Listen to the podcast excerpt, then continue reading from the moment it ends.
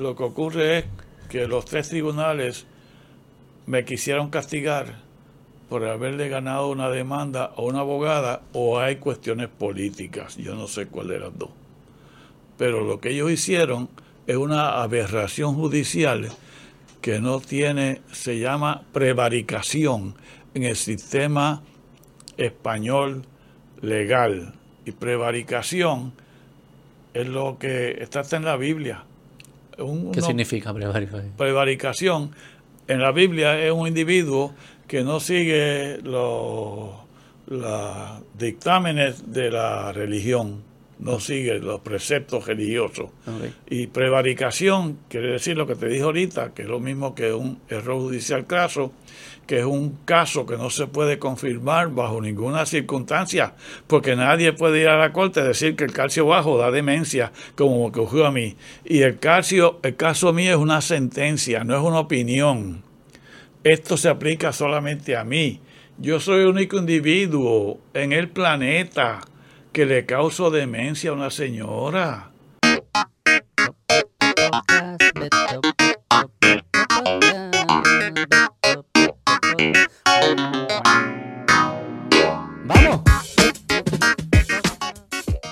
Buenos días, doctor. Buenos días. Gracias por venir para acá. sí, gracias. Vamos a tener. Fue, fue short notice todo esto, o que no tuve la oportunidad de leer su extensa biblioteca, pero ya le dije que este será el primero de varios. Está bien, y tenemos varias conversaciones para tocar la diversidad de libros que, usted ha manejado. Sí, este, llevo, siete ya. Siete. Y estoy escribiendo dos ahora mismo. ¿Se puede saber de qué son?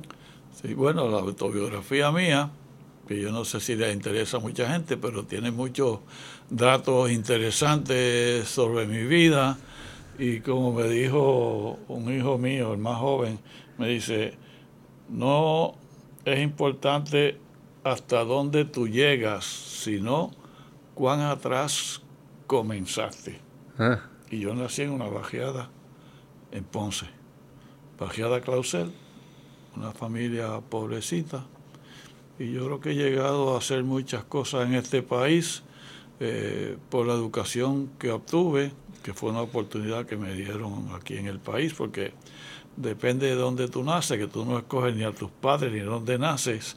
Y si naces en un país que te puede ofrecer una educación y tú tienes una inteligencia más o menos normal, pues, pues te puedes desarrollar y ser un ciudadano de bien y ayudar a otros ciudadanos del país. Y pues y, eso la estoy escribiendo ahora. Y estoy escribiendo otro que se llama Malfeasance under the color of law. Maledicencia bajo el manto de la ley que se relaciona a lo que me ha pasado y que vamos a hablar. Que es como una extensión de este. Este cubre, cubre gran parte de ese, pero ese tiene unos capítulos de, eh, asociados al aspecto legal, pero aquel, Malfeasance del Dicolos Law, es realmente el juicio que yo perdí y cómo se llevó a cabo y cómo se endereza eso a través de otro juicio que, no, he tenido. Y no lo relato ahí porque no he asistido. Ok, ok. Este que estoy aquí dice, del estrado al banquillo de los acusados. Sí. Que vamos pero antes de entrar a esto, me me, me, da curiosidad eh, cómo es el proceso de escribir una autobiografía y qué ha traído, me imagino que te, obliga a sentarte a reflexionar y pensar en cosas que quizá uno no está pensando día a día. ¿Cómo ha sido ese...? Sí, sí, es verdad. Este, lo de autobiografía lo pudo haber escrito algún familiar mío o algún hijo mío que me conocen bien, obviamente, los hijos, la esposa no, porque la primera esposa mía murió de Alzheimer y yo escribí un libro que se llama ¿Quién eres tú sobre el Alzheimer? Y hice la película ¿Quién eres tú sobre el Alzheimer? Y en ese juicio que los jueces deciden que yo le causé demencia a una señora, el que más sabía de Alzheimer en el tribunal, en el juicio, era yo. Lo que pasa que los procesos legales son rígidos y yo creo que el sistema legal es arcaico, eh, obsoleto, rígido, no ha cambiado desde que se estableció. Y, por ejemplo, cuando uno de los testigos, hasta la juez, dice unos disparates de medicina, pues el abogado mío no me puede sentar a corregir eso, porque yo era el que más sabía de Alzheimer, ya la esposa mía había fallecido y estaba en el proceso de hacer la película, pero este, eso no se puede hacer. Todo eso coincidió. Sí, sí, la muerte de su esposa, la película y el juicio relacionado a un problema. Entonces los jueces dicen que yo causo demencia, que es una cosa que es un error judicial craso. Y un error judicial craso es uno que no se puede confirmar bajo ninguna otra circunstancia. Ningún otro juicio ocurrirá que acusen a otro doctor de causar demencia, porque eso no ocurre. Científicamente eso es imposible, que un doctor en una operación del cuello le causa demencia a una señora. Y eso pues, pues entonces, pero la, la autobiografía mía, pues yo empiezo desde donde nací. Este, es interesante que mi mamá me llevaba a mí en la barriga en marzo del 37, cuando la masacre de Ponce ella estaba embarazada y estuvo... ¿En Ponce? En Ponce. Mm. Y ella tuvo que guarecerse en unas casas de cemento cercanas para que no recibiera daño de la masacre, que murieron un número extraordinario de nacionalistas en aquella ocasión. Y empiezo por ahí, de donde nací, 21 de octubre del 37, en la bajeada Clausel de Ponce, que sé yo cuánto, donde estudié ¿Le ha traído nostalgia el proceso de escribirla? No, no realmente. Este, lo que más me ha impresionado es la enfermedad de mi primera esposa, la que con la que tuve seis hijos. Después me casé con la actual. Y entonces, pues, este incidente en 1968, cuando nació el quinto hijo, que yo era el jefe de residentes del programa de cirugía del recinto de ciencias médicas Universidad de Puerto Rico. Y yo hice una actividad, una fiesta en Barranquitas para despedir a los otros residentes que nos íbamos todos en junio 30 del 68. Hice la fiesta en mayo y cuando bajé de allá de la montaña, el nene último tenía, nació en abril, abril 26, 24, y entonces la esposa mía me estaba esperando en el primer piso del hospital universitario. Y ella estaba celosa y me hizo una herida en el pecho con un bisturí. Y entonces, este, y, fue fuerte porque yo tenía una bata de doctor y la camisa y me, me hizo una aquí, penetró las dos cosas. Y entonces pues, este, pues después que, ahora, esta hija mía, estaba con ella. Oh. Y tenía seis años. Y la nena vio. Y entonces, pues, cuando, y eso me lo ha contado recientemente ella, cuando llegó a casa de vuelta con ella, mm. y yo me puse la mano aquí, le dice, mira lo que me has hecho. Y me fui para sala de emergencia al centro médico, y yo sabía que había un cirujano que me podía resolver el problema. Entonces ella volvió a la casa con la nena y puso en un tocadisco la canción de Paul Muriat, Life is Blue. Mm. La vida es gris en español, que la canta Rafael. Entonces yo no sé, viviendo esa música y las puse las dos letras en lo que estoy escribiendo, en español y en inglés. Y yo lo que me pongo a pensar ahora es cuánto ella sabía de esas letras en inglés y español, porque yo pienso no que me lastimara a mí, porque eso se me olvidó en varios meses. Y en julio nos fuimos para el ejército todos juntos, los cinco nenes, ella y yo. Entonces dijeron que tenía postpartum psicosis, pero yo no sé si eran los comienzos de Alzheimer. Mm. Porque se dice ahora que la enfermedad, cuando uno se da cuenta, lleva 5, 10, 15, 20, hasta 30 años de haber comenzado y seguir caminando en el cerebro del paciente. Y eso ocurrió 27 años de detectarse la enfermedad.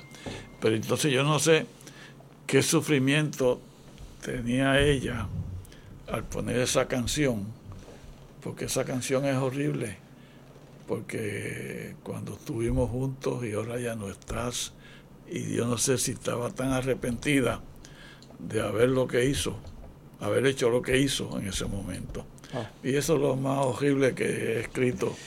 Tengo otros capítulos bien bonitos de, de obediencia a los extremos de la vida. Y es, por ejemplo, que cuando yo era pequeñito, yo estaba en Guayanilla, en un campo, y mi papá estaba esterilizando un dron, que el dron no son esos avioncitos ahora, el dron era un barril de metal con dos orificios, uno bien grande y uno chiquito. Y el papá puso leña, aprendió y puso ahí el dron para esterilizarlo y usarlo para agua. Y había un señor ayudándolo. Y yo estaba jugando con un amiguito, le escribo el nombre del amiguito y todo, jugando alrededor. Y mi mamá le dijo, mira, quítate de ahí, que eso puede explotar. Y yo obedecí a mi mamá y me fui por otro lado. Oye, el rato explotó esa cosa. Y explotó y el señor que estaba con mi papá ayudándolo eh, resultó con una pierna amputada y la pierna cayó como a 30 pies más lejos. Y yo recuerdo como si fuera ahora mi papá saliendo de la humareda, manchado con, con tizne de, de la explosión, pero vivo y entero. Entonces cogieron al Señor, le arroparon la pierna en una sábana, se le llevaron para el distrito de Ponce, donde yo nací, pero allí murió. Y por obedecer, yo me salvé. Entonces, a la edad de 80, yo tenía una arritmia cardíaca y fui a veterano, porque tengo otras condiciones de la queja, pues esto no viene al caso ahora. Y entonces el doctor me dijo, bueno, vamos a hacerte un electrocardiograma. Me lo hice, al otro día me dijo, eso está normal, no tiene, no tiene prematuro ahí ni nada. Los prematuros se sienten aquí, en este noche, externa noche. Mm. Y los íbaros del campo dicen que el corazón me dio un vuelco, porque se le escapa un latido a uno y no se ve que le dio un vuelco el corazón. Y entonces el electrocardiograma estaba bien. Me dice, bueno, vamos a hacerte un holter. Y el holter es que te pone el electrocardiograma por por un día completo y al otro día se lo entrego y unos días después me llama, esto tiene unos cuantos prematuros, pero eso está básicamente normal. Vamos a hacerte ahora un stress test, una prueba de esfuerzo. Y como yo soy doctor, le puedo haber dicho, pero ¿por qué voy a seguir si eso está normal? Pero no, yo me entregué al, señor, al doctor, que es el que sabe, porque yo soy paciente en ese momento. Y entonces me hice el estrés test en veterano. Y estaba supervisando a los fellows de cardiología el doctor José Suárez, que es el nieto del doctor Suárez, que lleva el nombre del Centro Cardiovascular de Puerto Rico del Caribe, que era un doctor que trabajaba en Mimilla, ahí en la parada 22, en el hospital Mimilla. Entonces, pues, me ponen en la máquina a caminar y a los dos minutos me da una arritmia cardíaca que el doctor Suárez dice, vamos a, bajar la velocidad de los pasos y sacarlo de la máquina. Y se me quitó la arritmia. Pero la arritmia era ventricular taquicardia, que eso es antes de morirte. Mm. Y entonces él me dijo, tienes que ir a misiones, admitirte, te hacemos un cateterismo y te operamos del corazón. Entonces yo fui afuera a hablar con mi esposa, la actual esposa, y sopesé dónde me opero. En Pavía, que hay dos cirujanos, me quedo en veterano, que hay un cirujano, o me voy para el cardiovascular. donde hay cirujanos que trabajan juntos y yo estoy convencido que si tú tienes un cirujano y al otro lado tienes otro que sabe igual que tú, pues es mejor para las coronarias de ellos y para, Sale mejor el paciente. Para el paciente resultados son mejores. Ajá, entonces, pues, allí opera Iván González Cancel con Sid Quintana, que fueron discípulos míos cuando yo fui jefe de en la escuela. Okay. Y entonces... ¿Te quieren o no te quieren? entonces, entonces, entro otra vez donde Suárez y le dije, yo quiero irme para el cardiovascular. Y entonces, pues, este, él me dijo, pues yo lo llevo. Y entonces sacó una camilla, una sillón de juega, me dijo, montese aquí, me llevó para el estacionamiento soterrado de ellos, y a la esposa me dijo, montese aquí, deje su guagua aquí parqueada, y, y me llevó al cardiovascular, a la sala de emergencia, y allí me encontré con el doctor Iván González Cancel, me hicieron cateterismo cardíaco, y eso fue el el, el jueves primero de marzo del 2018. Y entonces, jueves, y entonces el cateterismo demostró que tenía la arteria coronaria izquierda, que es la main coronaria, obstruida en dos sitios.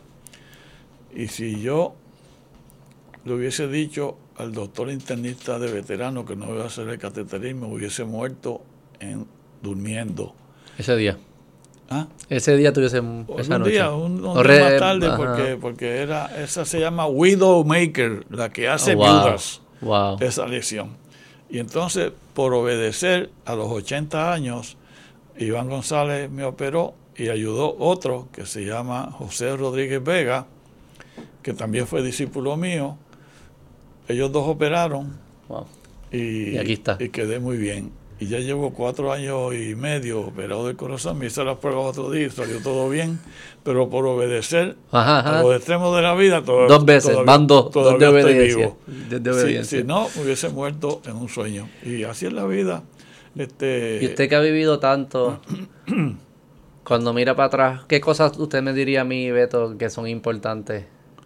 En la vida. Uno se, uno se, bueno, se confunde, confunde tú, cosas que y sí. se pelea por cosas que probablemente sí, uno sí. ni se va a acordar cuando sea mayor. Bueno, eso, ya yo tengo 85 años. Este, y entonces, pues, lo cumplí en octubre pasado. Felicidades. El, la semana que viene, este sábado, le voy a celebrar el cumpleaños 80 a mi actual esposa. Y tengo una fiesta montada ahí con mariachi lechón. y un montón de cosas. ¿Con lechón? No, lo que quiera comer la gente, es, es libre, lo que quieran comer. Y tengo una música y tengo de todo bien bonito. Bueno, pero entonces, no, lo, lo más importante en la vida es este tu forma de comportarte, cómo comportarte en la vida de una forma correcta. Y para durar muchos años es no fumar, no beber en exceso, no usar drogas y cuando tengas algún síntoma, pues buscar ayuda médica y vas a llegar a viejo. Y cuando te digan que estás viejo, pues tú dices, bueno, preocúpate tú, ya yo llegué y pasé. preocúpate tú. Asegúrate si, que llegue. Si vas a llegar, ajá, si vas a llegar. Pero este pues yo tuve problemas en la vida, ¿no? Todo el mundo tiene problemas en la vida tiene muchas cosas buenas y otras que te resultan malas o que tú no planificaste que te iban a ocurrir, pero te ocurren y tienes que lidiar con ellas de la mejor forma posible. Este, y el problema de que vamos a hablar, pues es uno de los problemas más terribles que yo he tenido, porque he tenido problemas, pero era más joven y los pude resolver más fácilmente. Este, ya yo era mayor, y tú vas a ver que cuando uno se pone mayor de edad, un problemita chiquito se te convierte en uno bien grande, mm. que tú no lo puedes resolver. Este, o no lo puedes resolver como tú quisieras, tan mm. rápido y sin mucho sufrimiento y mucha ansiedad y mucha este, pensamientos negativos o lo que sea. Y eso, pues, lo que yo he aprendido en la vida Y este problema, pues yo traté de resolverlo. Parece que no se pudo, pero todavía no me he rendido. Vamos entonces, vamos a entrar.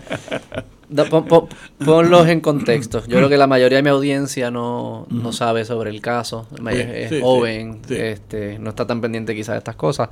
Ponnos en contexto qué usted hacía en ese momento, qué fue lo que pasó y, vamos a ver la historia. Bueno, yo soy cirujano general. Me retiré a edad 75. Ya llevo 10 años retirado. 2012. Me, retiré de la Escuela de Medicina en 1998, en diciembre de 98, después de 42 años en la Escuela de Medicina. Allí fui jefe de cirugía, después fui secretario de salud por escasamente nueve meses bajo la administración de Pedro Rosselló. Este, y me retiré de la práctica privada de la cirugía el 12 de junio del 2013. Eso es como una fecha de nacimiento. Y entonces, pues, yo tenía 75 años. Pero en la cirugía, pues yo me interesé particularmente en cirugía endocrina. Eso es las glándulas tiroides, paratiroides, adrenal y páncreas, que endocrina es que en vez de tener un ducto, que tira la producción de esa glándula al intestino o a la sangre, pues estas segregan unas sustancias que van directamente a la sangre. Y entonces pues yo me interesé en eso y para la fecha de este juicio que vamos a hablar, yo había hecho más de 10.000 operaciones de tiroides y más de 750 de paratiroides. Y para tú ser considerado un virtuoso, pianista, violinista, virtuoso, tienes que haber dedicado más de 10.000 horas. Sí, sí, eso es lo que dicen. Mágicos que están en la literatura mundial. Y eso lo escribió en un libro Max Gadwell, que es un sí, Malcolm Gladwell. canadiense pues. Hay otros estudios después de eso, porque de, los deportes. Y dicen como que el, range varía un poco. Hay gente que lo hace en 4.000, otro en 30.000, pero el punto es que tienes que haberle dedicado tiempo. mucho, tiempo. y 10.000 cirugías yo creo que cuentan. Entonces, pues, este, para la época del juicio. Y entonces, pues, este, pues que me pasara eso a mí que soy el, yo no sé si me van a romper ese récord los muchachos jóvenes que se están destacando ahora en la cirugía, pues veremos a ver qué pasa, pero es un numerito significativo. Bueno, entonces pues el asunto es que en junio del año 2000 yo operé a una señora que tenía 53 años, tenía el calcio alto y la hormona de paratiroide alto, eso quiere decir que tiene hiperparatiroidismo. Uno tiene cuatro glándulas aquí detrás de la tiroides y cuando una de esas o las cuatro funcionan de más, pues producen hipercalcemia, calcio alto y la hormona PTH, la hormona de paratiroides también se eleva. Y eso da piedra en los riñones, da osteoporosis y te puede fracturar y hace un montón de cosas. Bueno, entonces ella tenía eso y tenía un nódulo en el lóbulo izquierdo del tiroides. El tiroides como una mariposa, pues en el lado izquierdo tenía un nódulo.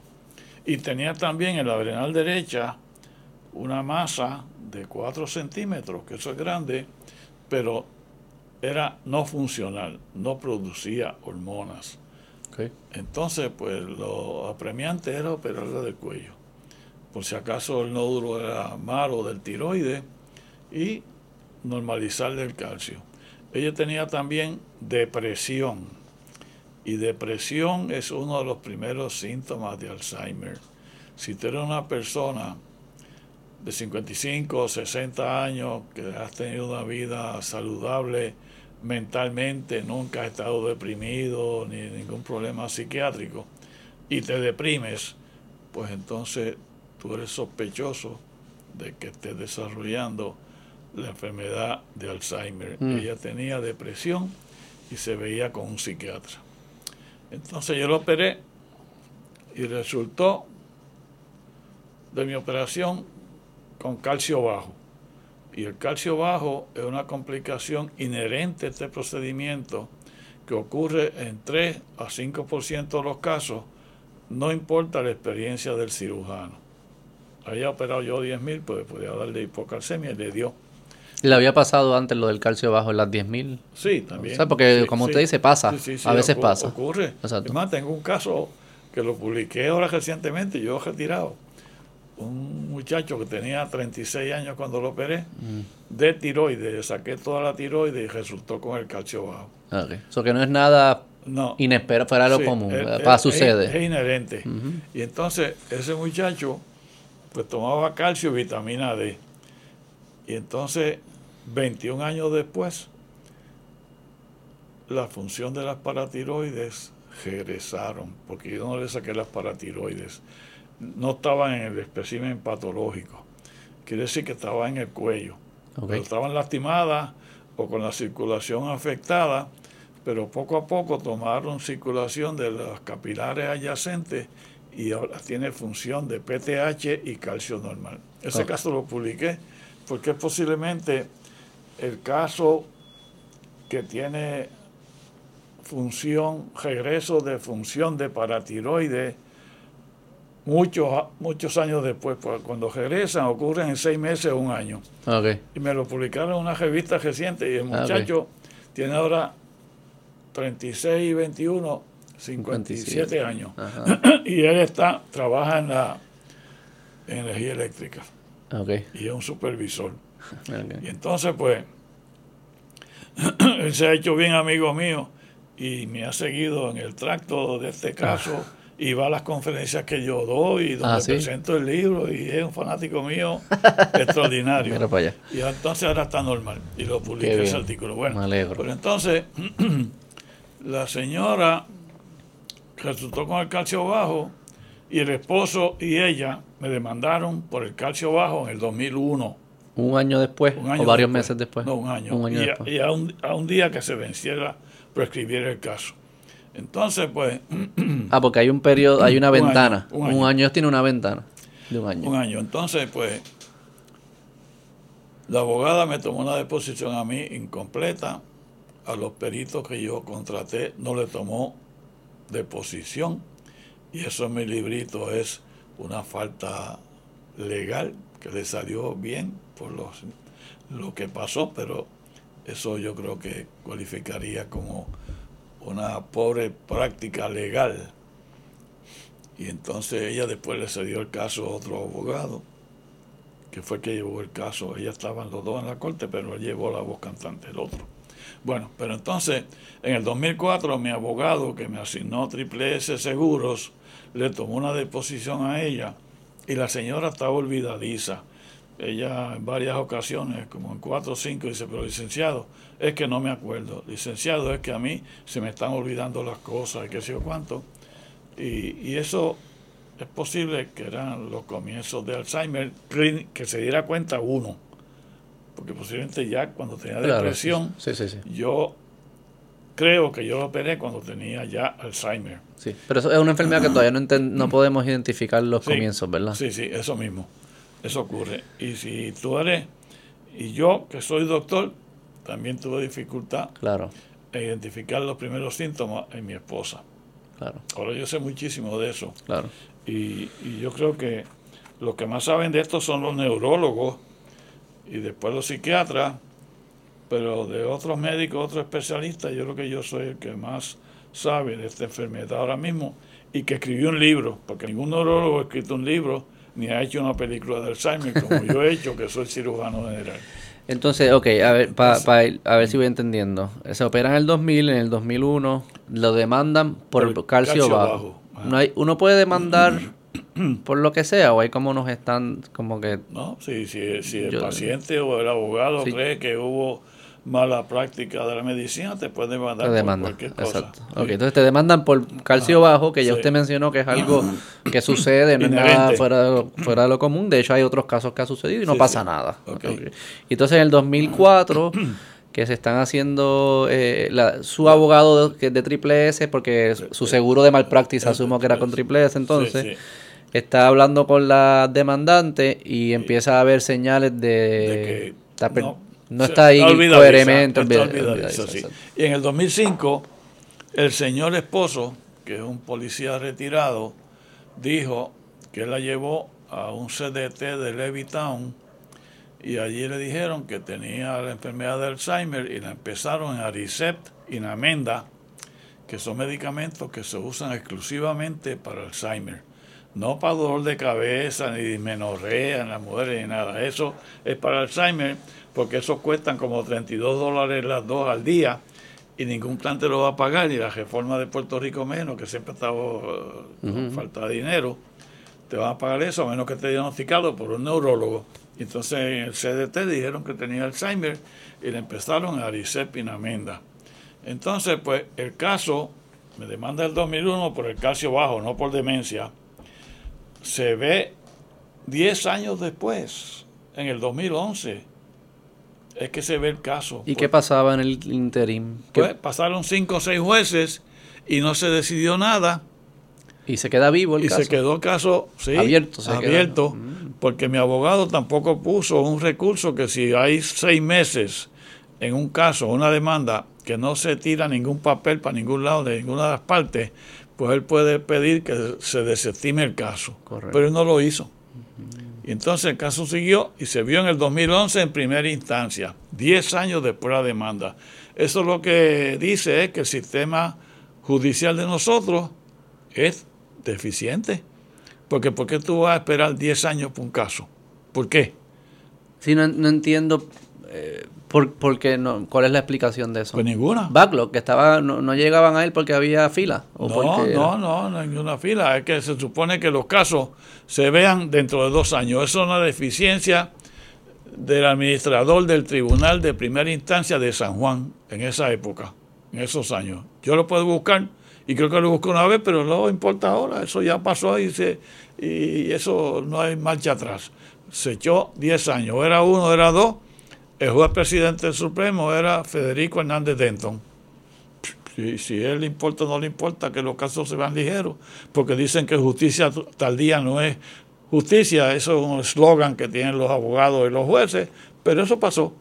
En el 11 se vio y terminó en el 15, papá. Eso que no se desestima automáticamente. No, es, si, si nadie lo hace, se queda vivo. Se queda. Entonces, pues.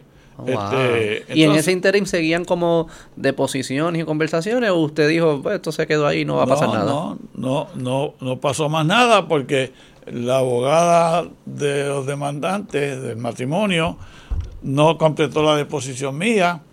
Ella o estaba enferma o aspiraba a hacer otra cosa después en su vida pero a los peritos míos tampoco, un cirujano y un endocrinólogo tampoco le tomó deposición y eso es un riesgo tuviera la corte sin tomar deposición a los que van a ser los peritos de la otra parte. Yo no sé cómo lo hizo.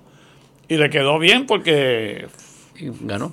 Fueron ineptos. si, esa es su meta. No, pero los jueces fue que. Sí, sí, sí. no, pero, no actuaron bien. Bueno. Pero en el 2010, en tu mente, ya, ya no había más nada ahí o que está o, todavía estaba en su mente como que espérate eso no se ha acabado no no se ha acabado todavía tenía yo eso en el 11 y yo me retiré en el 13 y en el 15 fue que se decidió el caso. Y yo estaba retirado y el caso todavía no se había resuelto completo.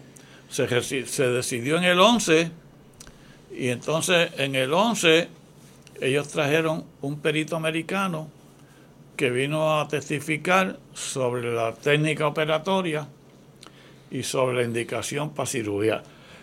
Él decía que la operación no estaba indicada y que yo usé una técnica obsoleta que ligué la arteria tiroidea inferior en su origen y que le dañé la circulación a la paratiroide de ese lado. Y eso totalmente equivocado porque no revisó, fue negligente, porque en la patología, la paratiroide izquierda de abajo estaba dentro del lóbulo de tiroides que yo tuve que sacar. Y no había forma humana de poder preservar esa paratiroide porque estaba dentro del tiroides, no había forma de verla. Y él fue negligente, pero en contra mía. Y eso, pues, la jueza lo aceptó, que eso era, que yo hice una barra basada técnica. Bueno, pero entonces... ¿Y qué sabe la jueza? Eh, ¿Cómo, si danos un poco de contexto de en este tipo de casos, la jueza se tiene que instruir en esto? Porque ¿qué sabe la, la jueza no es doctora? No. ¿Cómo ella ¿Cómo ella sabe que lo que está diciendo este perito es cierto o falso versus lo que dice usted, versus lo que dice... Hay algunos estándares que son los que se usan. ¿Cómo, cómo uno, ¿Qué es lo que es verdad aquí? ¿Cómo ella...? Ah, bueno, de eso hablamos ahorita porque yo tengo otro, otro escrito que no lo usan todavía. ¿Cómo se brega con eso en los tribunales? Y hay unos casos que ya ocurrieron aquí, pero hablamos de eso ahorita. si quieres continuar el cuento y después filosofamos. Miramos para eso, para eso que tú me preguntas, ¿me lo acuerdas? Bueno, la cuestión es que este ese perito, el abogado que llevó el caso es un muchacho joven, impetuoso, eh, pedante, hasta arrogante que se llama Antonio Higuina. La abogada primera es Maricele, Maricele, me olvidó el apellido, pero esa llevó el caso y después se le entregó a ese muchacho y ese fue que llevó el caso ante el tribunal, en el tribunal, en el juicio, Antonio Higuina. Entonces, pues, en un momento que ellos se reúnen ante el juez, ante la jueza, que es Gloria M. Eh, Gloria M. Soto, este, pues van allá con el juez y él dice, cuando yo cogí este caso lo que me preocupaba era eh, si la paciente podía testificar correctamente. Le preocupaba eso entonces, pues él la puso a testificar. Y la señora le preguntó, ¿qué es lo que le molesta a usted? Ah, una fractura que yo tuve hace como 20 años atrás y que todavía me duele el pie. Y siguió contestando unas cosas incoherentes y la señora estaba nerviosa y la sacaron fuera a la sala a que se calmara. La trajeron otra vez y siguió contestando cosas que no eran correctas. ¿Cuándo usted dejó de trabajar? Pues, este, seguida que me operé. Y el esposo le ha dicho que, que 20 años antes había dejado de trabajar, no cuando se operó. Y cosas así que eran... Se había incongruencia. Incongruencia. Mm. Entonces, termina la deposición de ella, el testimonio de ella, y nos vamos a almorzar. Y allí el abogado salió llorando. Llorando. El de ellos. Ella. Y, Y eso, pues yo no sé por qué lloró. Porque yo creo que los jueces han visto testigos y acusados y familiares llorar por alegría, por pena, porque va para la cárcel, por cualquier razón. Sí, sí, algo emocional. Ahí, y tienen que estar conscientes que eso ocurre. Y yo le dije a mi abogado, yo nunca he llorado una operación. Y si lloro estoy mal, porque si yo tengo una sangría que no puedo controlar, yo no me voy a poder a llorar. Tengo que buscar a alguien que me ayude o que sepa más que yo, porque siempre hay uno que sabe más que tú. ¿Pero por qué él estaba llorando? Pues yo no sé. y, usted se acordó de, usted nunca se ha olvidado de él llorando. Ah, pues claro. Porque eso me impresionó negativamente. Si era para impresionar a la juez, pues le impresionó. Bueno, pero entonces, el testigo mío era el mejor, era un cirujano que ya falleció también y el que me refirió a la paciente, que fue un endocrinólogo de Bayamón, también falleció. Entonces, pues, el perito mío se llama Carlos Isales Forsyth. Y ese muchacho, graduado de la Escuela de Medicina de la Universidad de Puerto Rico, estudió endocrinología en Yale y tiene fondos asignados de NIH para investigación y cosas, mm. y ha publicado un montón de artículos sobre endocrinología. Y es un experto. Y él lo que dijo es que cuando hay una baja en calcio, este, se crean unos gradientes eléctricos entre las células del cerebro, las neuronas y el tejido adyacente, pero se le da calcio y vitamina de esos pacientes, se corrigen los niveles de calcio y esos pacientes no degeneran en el futuro con demencias ni, ni con Alzheimer. Y eso es lo que es la ciencia.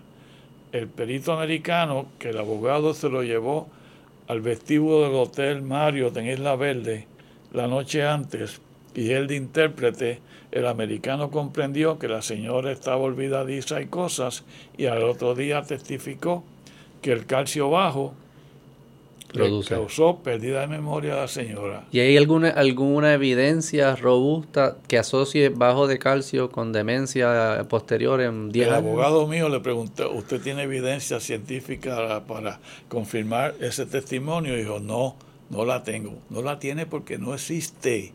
Las causas de la demencia y Alzheimer, la más frecuente de la demencia, no la sabe nadie en este planeta. Sí, no sabemos.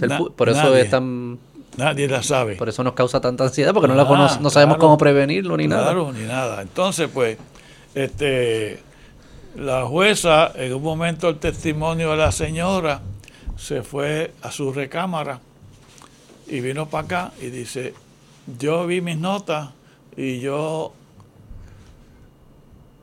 certifico que esta señora está orientada en lugar y tiempo.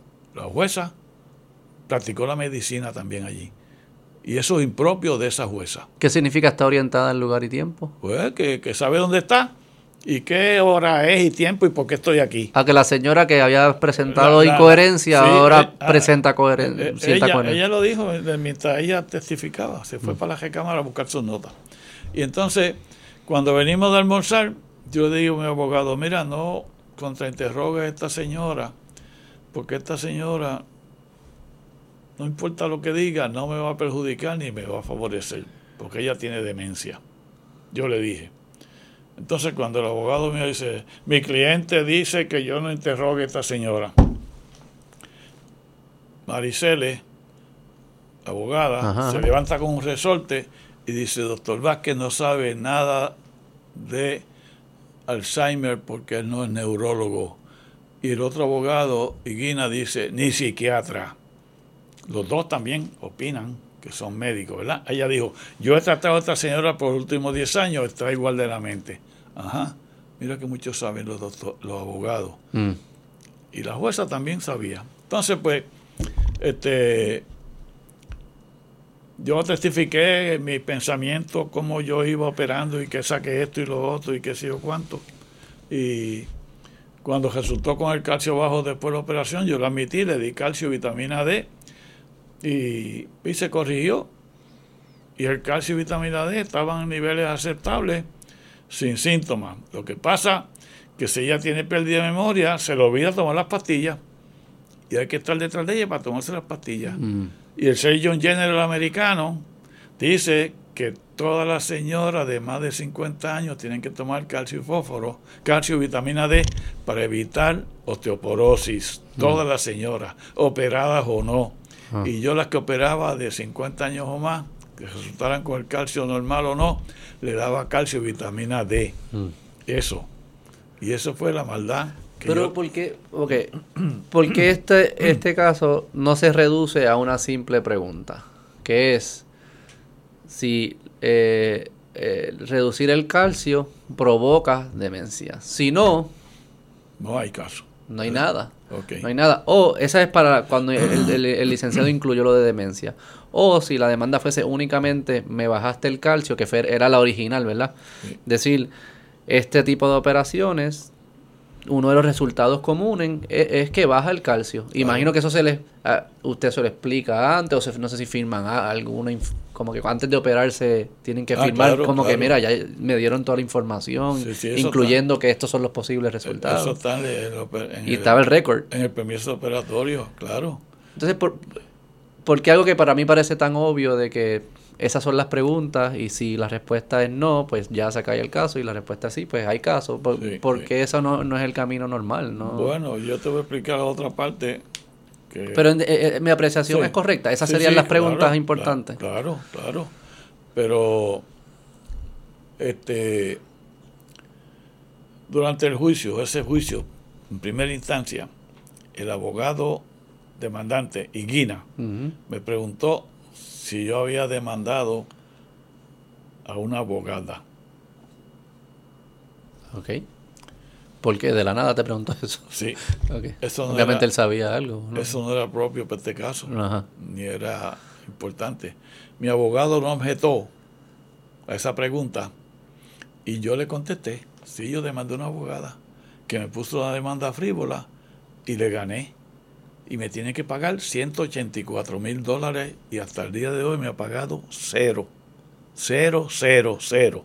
Y era, no, pero no era esa demanda al abogado no era relacionada a este caso. Claro que no. Era otra cosa en su vida. Ajá. Otro momento. Ajá. ok. Y entonces. Eh, ¿Y qué tiene que ver? Porque el juez no dice no al lugar o qué sé yo, como que. Ah, pues vamos a ver. ¿Qué tiene que ver eso, no? No tiene que ver nada. Eso generó animosidad entre la juez hacia mí porque los abogados ni los jueces conciben que un doctor le gane una demanda a un abogado. Y búscate, que tú eres estudioso de esto y si vas a estudiar este tema, ¿cuántos doctores en este país le han ganado una demanda a una abogada? Uno, yo. Y lo estoy pagando con creces, económicamente y emocionalmente. Las dos. Las dos, porque le ganó una abogada que no ha pagado nada. La restituyeron seis semanas antes de la decisión final y firme de este caso, que fue en diciembre 18 del 2015. Fíjate que empezó en el 1 y termina en el 15. 14 años me tomó este caso en resolverlo en el sistema judicial extraordinario que dicen los jueces y los abogados de este país. Mm. ¿Ok?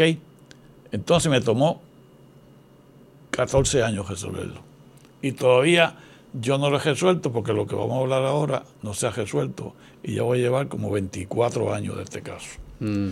Y esto es un suplicio que yo he tenido. Entonces, pues...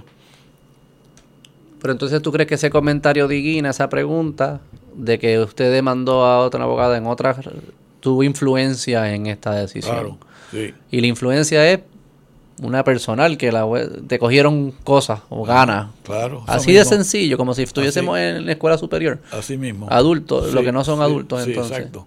Así mismo, me quieran castigar. ¿Se puede saber de qué había sido la otra demanda con la abogada? ¿Ah? La otra demanda con la abogada. ¿Se puede hablar de qué era eso o no, es relevante? No, claro. ¿Qué había, había, sido? Pues, la, la, otra demanda es que el director de Triple S me mandó una muchacha de 20 años y 10 meses, todavía no había cumplido 21, que tenía unos nódulos en el tiroides y una biopsia de aguja que decía que tenía un cáncer papilar. Y yo lo operé, le saqué todo el tiroides y eh, no le pasó ninguna complicación, pero la patología final dijo que no tenía cáncer que no era cáncer. Mm. Entonces la abogada me demandó y se llama Gladys E. Guemares Santiago. La abogada de la muchacha. Ajá, me mm. demandó mm. porque yo lo operé innecesariamente y qué sé yo cuánto. Y entonces, pues... ¿Y cómo ganó esa? Para no entrar en mucho detalle, ah. pero ¿cuál fue la, la, clave para ganar esa demanda? Bueno, o ganar quién, exacto. Porque ella tenía una deposición de una endocrinóloga que decía que yo no había hecho nada malo porque con una biopsia de aguja que era cáncer había que sacarle todo Había razón para hacerlo. Ajá. Y entonces ella escondió la demanda y no la divulgó y la escondió y fue al tribunal y dijo al juez no tengo perito y deme dos meses más y fue tres veces con ese mismo cuento mintiéndole al tribunal que es el pecado más grande que ella hizo y el juez le daba más tiempo y más tiempo. El caso tomó un año y pico. Después ella se peleó con la clienta. La clienta pagó ese peritaje y en una deposición la clienta dijo que no tenía perito, mintió la muchacha, y entonces, pues, este, cuando se pelearon, le tocó, se buscó otros dos abogados,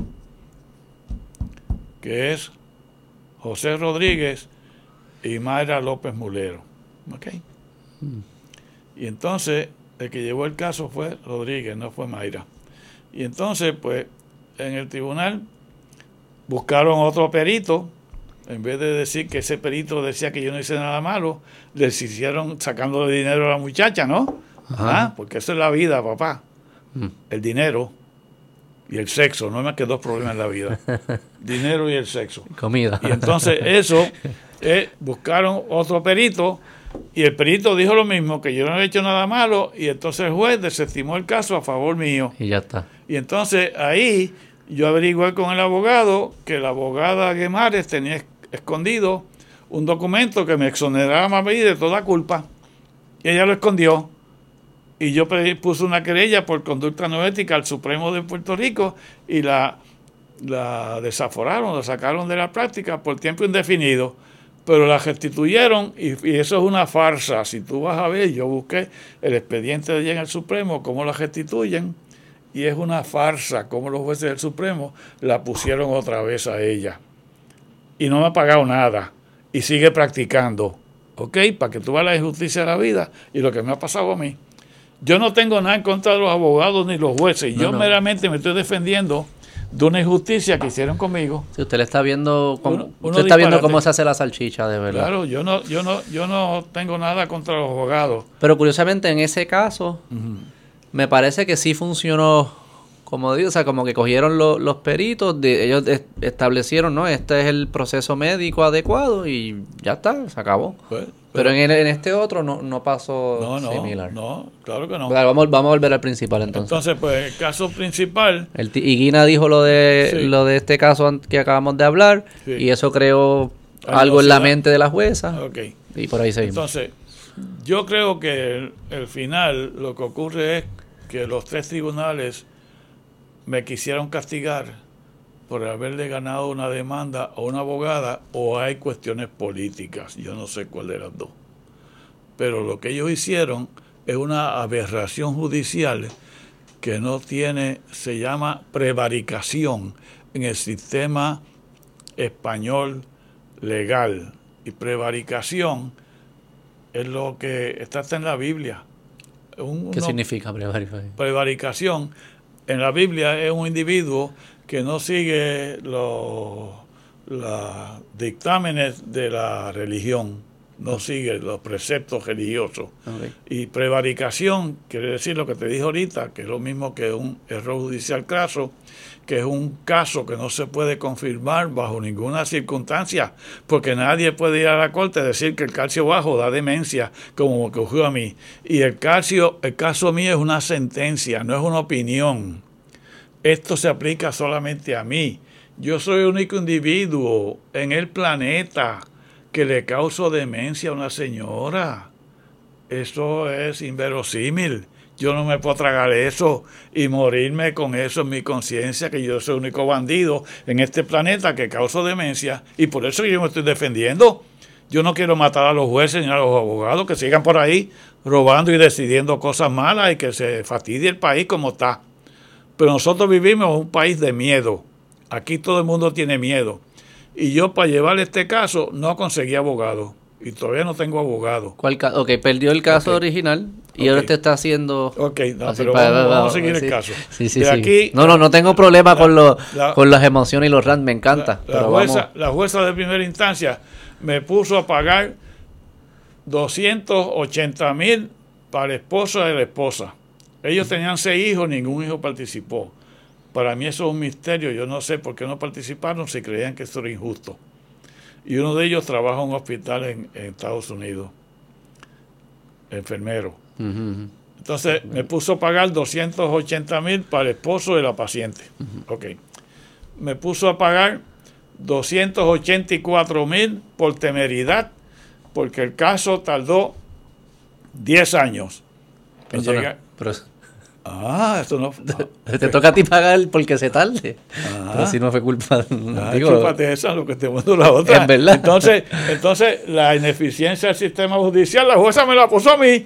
Mira qué machota. Lo financias tú, lo, hay que financiarlo ah, también. La pago yo. Y entonces unos gastos de abogado, dos o tres mil pesos de abogado. Como medio, como 600 mil dólares. Ah, pues vamos, ahí, eso fue. Entonces, el abogado mío, que me asignó triple S, no pudo demostrarle a la corte que yo tenía seguro de malpractice con triple S y eso equivale a una mala práctica legal del abogado que me asignó triple S. Pero ¿cómo, cómo no pudo, eso no es llevar la póliza y enseñarla? Eso mismo, pero no lo hizo. O la perdió, yo no sé qué hizo. Y en algún momento me pidió la póliza y decía, aquí está la póliza, llévala. Y yo no sé qué hizo, que no lo probó. A la jueza de instancia yo no tenía seguro y me puso todas esas multas, ¿verdad? Todo eso para pagar. Ok, fenómeno. Entonces vamos al apelativo. Para el apelativo el abogado consultó y contrató a otra persona, una ex jueza, que yo había operado la vesícula de casualidad, pues yo operaba jueces, abogados y cosas.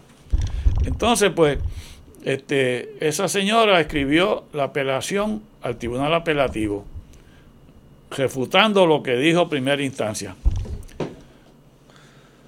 primera instancia tiene una frase bien bonita que dice que la, el testimonio del perito americano es totalmente creíble y es lo que se practicaba en la medicina en esa época. Eso sí que está guapo.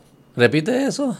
¿Ah? Que, repítelo de nuevo. Ah, que la jueza dijo que la, el testimonio del perito americano, que un doctor se llama Stephen Falk, un ENT de Connecticut, de ojos claros y que habla un maldito lenguaje que a veces no entendemos, pues ella dijo que lo que él dijo, que el calcio bajo da pérdida de memoria, es totalmente creíble y lo que se practica en la medicina en esa época. Y entonces me dijo que yo le causé demencia. Entonces, cuando había dicho que ella está orientada en espacio y tiempo y todas las cosas y estaba tan buena, pero yo le causé demencia. Ella tiene una contradicción mental que ya no sabe lo que dice y no sabe de medicina. Pero eso vamos ahorita. Entonces voy al apelativo y el apelativo es un panel de tres jueces presidido por José Alberto Morales Rodríguez, el famoso Beto Morales, que fue presidente de la universidad. No soy yo. Ah, no yo. No Beto yo. No, no, este Beto.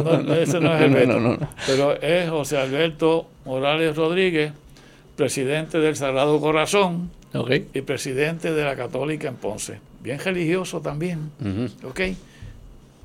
Entonces, pues, ese panel de tres jueces, en un documento plagado de errores, cuando debe decir hipocalcemia, calcio bajo, dice hipercalcemia, calcio alto.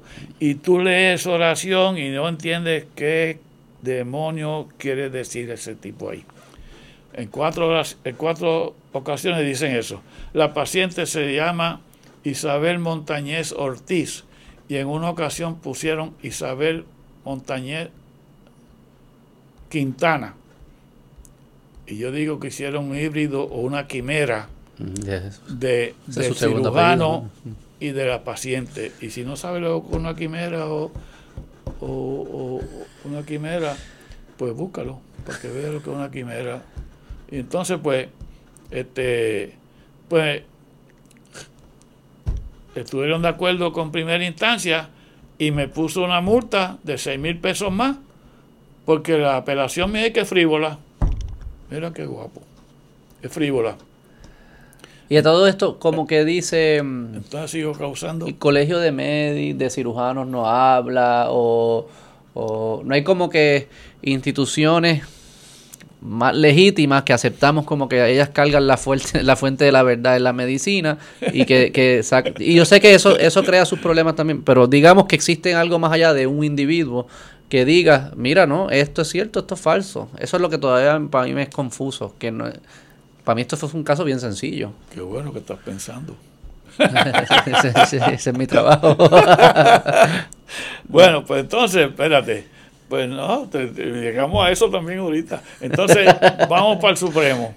vamos para el Supremo. Entonces el Supremo... Eso que el apelativo, whatever, dijo esto es frívolo, no, no voy ni perder el tiempo. No, pero, pero ratificó a primera instancia. Ratificó a primera instancia. Yo todavía estoy causando demencia. Entonces voy al Supremo y el Supremo 5 a 4 dice que sí. Que Supremo de Puerto Rico. ¿Ah? El Supremo de Puerto Rico también afirma, reafirma. Afirma. Lo único que hizo es que, que dice que yo le causé una demencia, pero que no es Alzheimer. Eso sí que saben mucho, papá. Porque las causas de demencia, la única demencia que se habló en la corte, en el tribunal, fue de Alzheimer. Las otras causas son vasculares, que son, se, se tapan los vasitos del cerebro y se llaman microinfartos o lacunar infarts y te da demencia. El término demencia senil no se acepta al presente. Eso lo usaban antes los, los griegos y qué sé yo, Aristóteles, Sócrates y esa gente que no sabían de nada. Había muchas cosas, pero de eso no sabían. ciencia, medicina entonces, pero, ah. entonces, pues, eso, pues, ellos dicen que es una demencia, pero que no es Alzheimer. Y yo me imagino que eso fue un legal clerk, que se quiere ser gracioso y que sabe medicina, y cita un caso que dice que el hecho de que esté tomando pinamenda no quiere decir que tiene Alzheimer, porque a veces los medicamentos se usan fuera de la indicación del manufacturero. Y eso está, y cita un caso. Pero pinamenda, como te dije ahorita, valen treinta y pico pesos al día y ningún plan te lo va a pagar si tú no tiene el diagnóstico correcto por un neurólogo. ¿Ok? Y, no, se trae evidencia del diagnóstico. ¿Ah? Tú no puedes decir, enseña que el neurólogo que diagnosticó, que enseña su diagnóstico. Bueno, eso lo dijeron en el CDT y después yo busqué un neurólogo que dijo que también tenía Alzheimer, pero en la corte. Y no pasó nada, en primera instancia. Bueno, pero... Ok. Entonces votaron 5 a 4. Y te voy a decir que votaron. Liana Fiormata, que presidía la Corte en el 2015.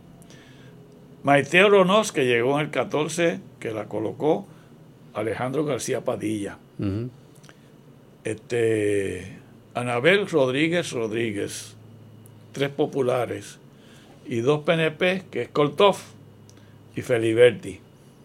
Eso votaron Cinco para firmar. Dijeron que yo causé demencia y cuatro otros que son PNP, los cuatro, porque allí había seis PNP y tres populares.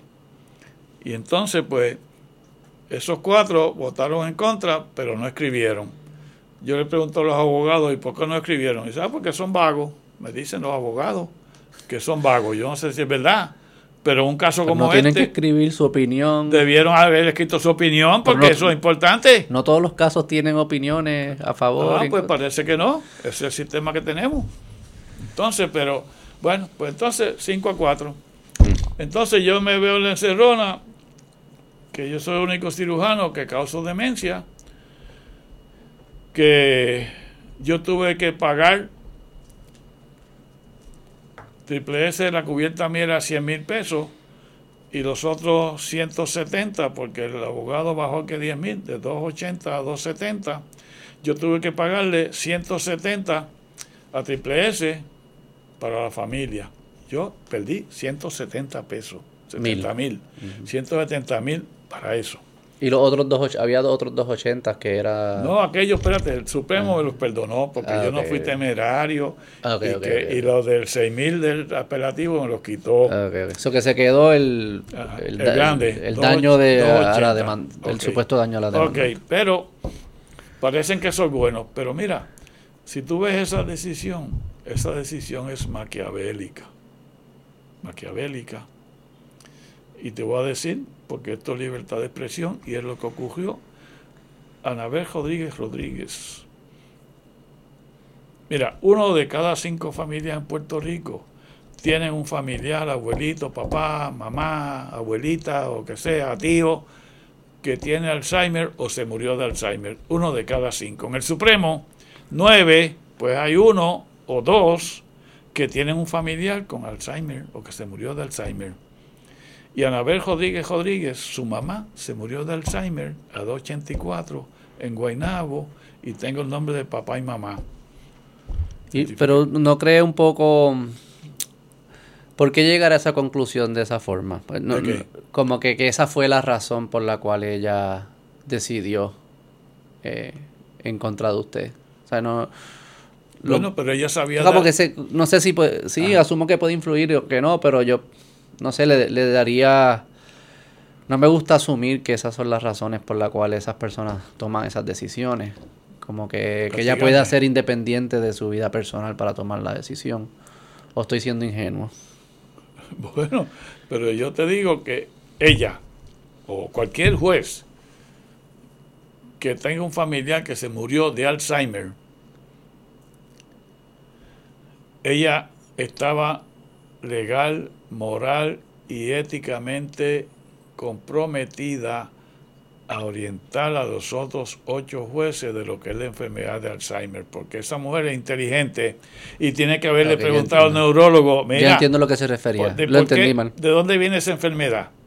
¿Qué es la causa? Sí, que ella, ella hubiese, que ella estaba en una posición de saber más que los demás y poder explicarles. Ajá, y tenía que hacerlo. Pero ella votó en contra de ustedes, ¿no? Ah, pues eso, eso es peor. Sí, sí. Votó que yo causé demencia y la mamá de ella tiene el calcio bajo, papá. ¿Ah? ¿La habían operado el tiroides? Explícame esa. En un juicio, ella tenía que contestarme en una deposición si su mamá tenía el calcio bajo o si la habían operado el cuello para explicar su demencia. Pero ellos estaban, ellos estaban reclamando que la única forma de, de, tener Alzheimer era con el calcio bajo o que era una de las formas que... Yo no sé cómo lo dijeron, pero dijeron que yo le causé demencia y que no es Alzheimer. Ah, demencia, claro, demencia. Demencia. y para, para, para, estos casos, eh, un abogado te estaba defendiendo. Porque también sé que después usted se convierte abogado. se empieza a defender usted mismo. El abogado que me defiende es de Triple S. Y pues no me defendió bien. Ok, pues. Entonces, yo creo que los jueces lo que hicieron fue castigarme desde primera instancia, apelativo, y el Supremo porque yo le causé una le gané una demanda frívola a una abogada. Eso es todo. Y ella no ha pagado ni un chavo y está practicando. Y la repusieron a la práctica. Y yo estoy pagando con creces, dinero y emocionalmente este caso. Eso es todo. Entonces, pues yo me veo en encerrona, que yo soy el único bandido en el mundo que causo demencia, y me propongo demandar a los jueces que decidieron eso. Y entonces, pues, no consigo abogado. ¿Te mandaste a cuarto juez? ¿A, a, los, ¿A los del Supremo, a los de Insta, a, todos los del camino? No, cinco del Supremo que votaron en contra, uno del apelativo nada más, a Beto Morales, de los otros dos, que son tres, y de primera instancia. ¿Por qué dejaste a los otros dos? No sé, pues nada, pero es mucho. Y, y la de abajo, pues, Gloria M. Soto Burgos. Y el apelativo Beto Morales. Y de arriba cinco. Y yo lo demandé por derecho propio. Eso es el término legal que usan los abogados, que usan mucho latín, se llama proce litigant. Eso es por derecho propio en español. Entonces yo sometí y escribí una demanda en la Corte Federal de San Juan, demandando a esos siete jueces y al americano. al perito. Al perito americano. Y entonces eso le tocó. Y nadie quería, nadie, ningún abogado quería ayudarte. No, no, Y, y, consulté a todos como de fuego que tuve. ¿Y qué te decían? Que tuve en televisión. ¿Qué te decían? Que no, que los jueces tienen inmunidad, impunidad, infalibilidad. Y eso es lo que yo creo que hay que cambiar también. ¿Eso es cierto por ley o es, o es en práctica nada más? No, esos son casos que ha decidido que han decidido los tribunales supremos de Estados Unidos particularmente eh, en casos que han ocurrido, porque eso no está en la constitución ni en ningún sitio. Y te voy a explicar, el único lugar del mundo donde los jueces tienen inmunidad, impunidad e infalibilidad, que no se equivocan, es en Inglaterra, Estados Unidos, que se lo copió de su colonizador, y lo impuso aquí en julio de 1898 cuando nos invadió y nos puso el sistema de justicia anglosajón, porque nosotros usábamos el sistema napoleónico, que Napoleón de España, de eh, Francia. España y, y Puerto Rico, cuando estábamos bajo España, hasta 1898. Y puso el sistema anglosajón los americanos, y establecieron los sistemas de justicia aquí los americanos. Pero eso está en la Constitución no está escrito eso. No. Eso es dónde queda, dónde queda escrito esa En ningún lado. Es como eh, sentido común para ellos, como que así es que funciona el mundo. Así es que funciona el mundo.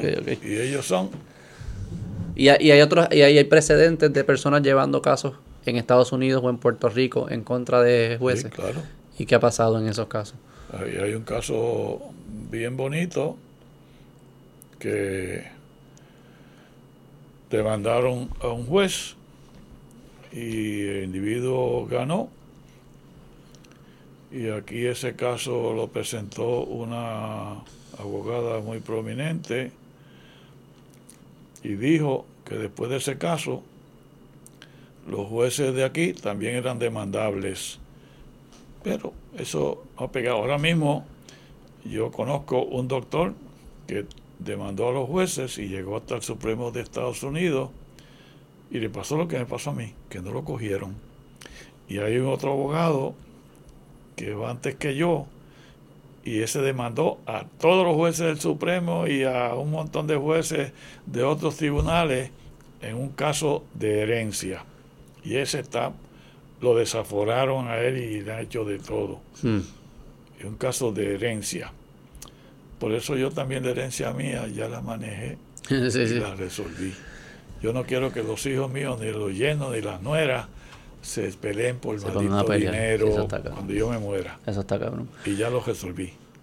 Ya, ya la herencia de la primera esposa, yo la resolví y le di propiedades a uno y chavos a otro. Y ahí no se van a pelear. Y me quedé con una casa, yo vivo bien pobre, solo y con la esposa nueva. Y, y esa en la herencia mía es para mi esposa y cuando ella se muera es para uno de mis hijos por el valor sentimental de la casa, porque ellos nacieron allí, cogieron por el patio allí y por eso, y que yo tengo una biblioteca mía allí. Eso. Muy bien. Bueno, pero entonces... Entonces, eh, exacto. ningún abogado lo quiere ayudar. No. Por asumo que es, miedo, ¿no? ¿no? ¿no? es que sea porque es, se ha demostrado que sí puedes demandar jueces o que se puede llevar el proceso. Lo único que imagino que ellos tienen miedo a represalias o algo de ir en contra de jueces. O sea, los abogados, ¿por qué es que te decían que no? Por miedo. Miedo, miedo. Y tú estás aquí porque el que te refirió tiene miedo. Sí. ¿Ah? No, no, sí, no, hay, no hay que. ¿Ah? Sí, sí, sí. Sí, porque yo no te conocí a ti. Yo hablaba con el otro lado que me iba a entrevistar y no quiere. Y, y, eso es libre expresión también. La enmienda a uno de la Constitución y libertad de prensa. Pero si yo puedo decir aquí lo que yo quiera, porque lo que te estoy diciendo es la real verdad. Y no me pueden demandar ningún juez. Me puede demandar a mí por yo decir que Anabel Rodríguez era más malsana de los jueces del Supremo que votó en mi contra. Esa. Ajá. Y ahora es profesora y es una vaina. Ahora ponen a educar a los muchachos jóvenes. Y a mí me dijo un abogado muy prominente que yo fui a consultar que eso estaba en la constitución de Puerto Rico. Y yo le dije a mi esposa, mira, vamos de aquí porque se tendría que estar hablando con un imbécil, porque eso no está en ninguna constitución, ni de Estados Unidos, ni de los Estados, ni la de Puerto Rico, menos que los jueces tienen inmunidad, impunidad, infalibilidad. Eso no existe en ningún lado. Y lo que hay son unos casos horribles y el que usan los jueces americanos para decir que tienen inmunidad es un caso que si tú le preguntas a un abogado de aquí no sabe un demonio de eso. Se llama Stomp versus Sparkman. Y ese es un caso que ocurrió en el estado de Indiana. Y te voy a contar rápido para que aprendas de leyes. Porque yo tengo que leer de leyes como un loco. Y libros y cosas que están algunos reseñados ahí en ese libro.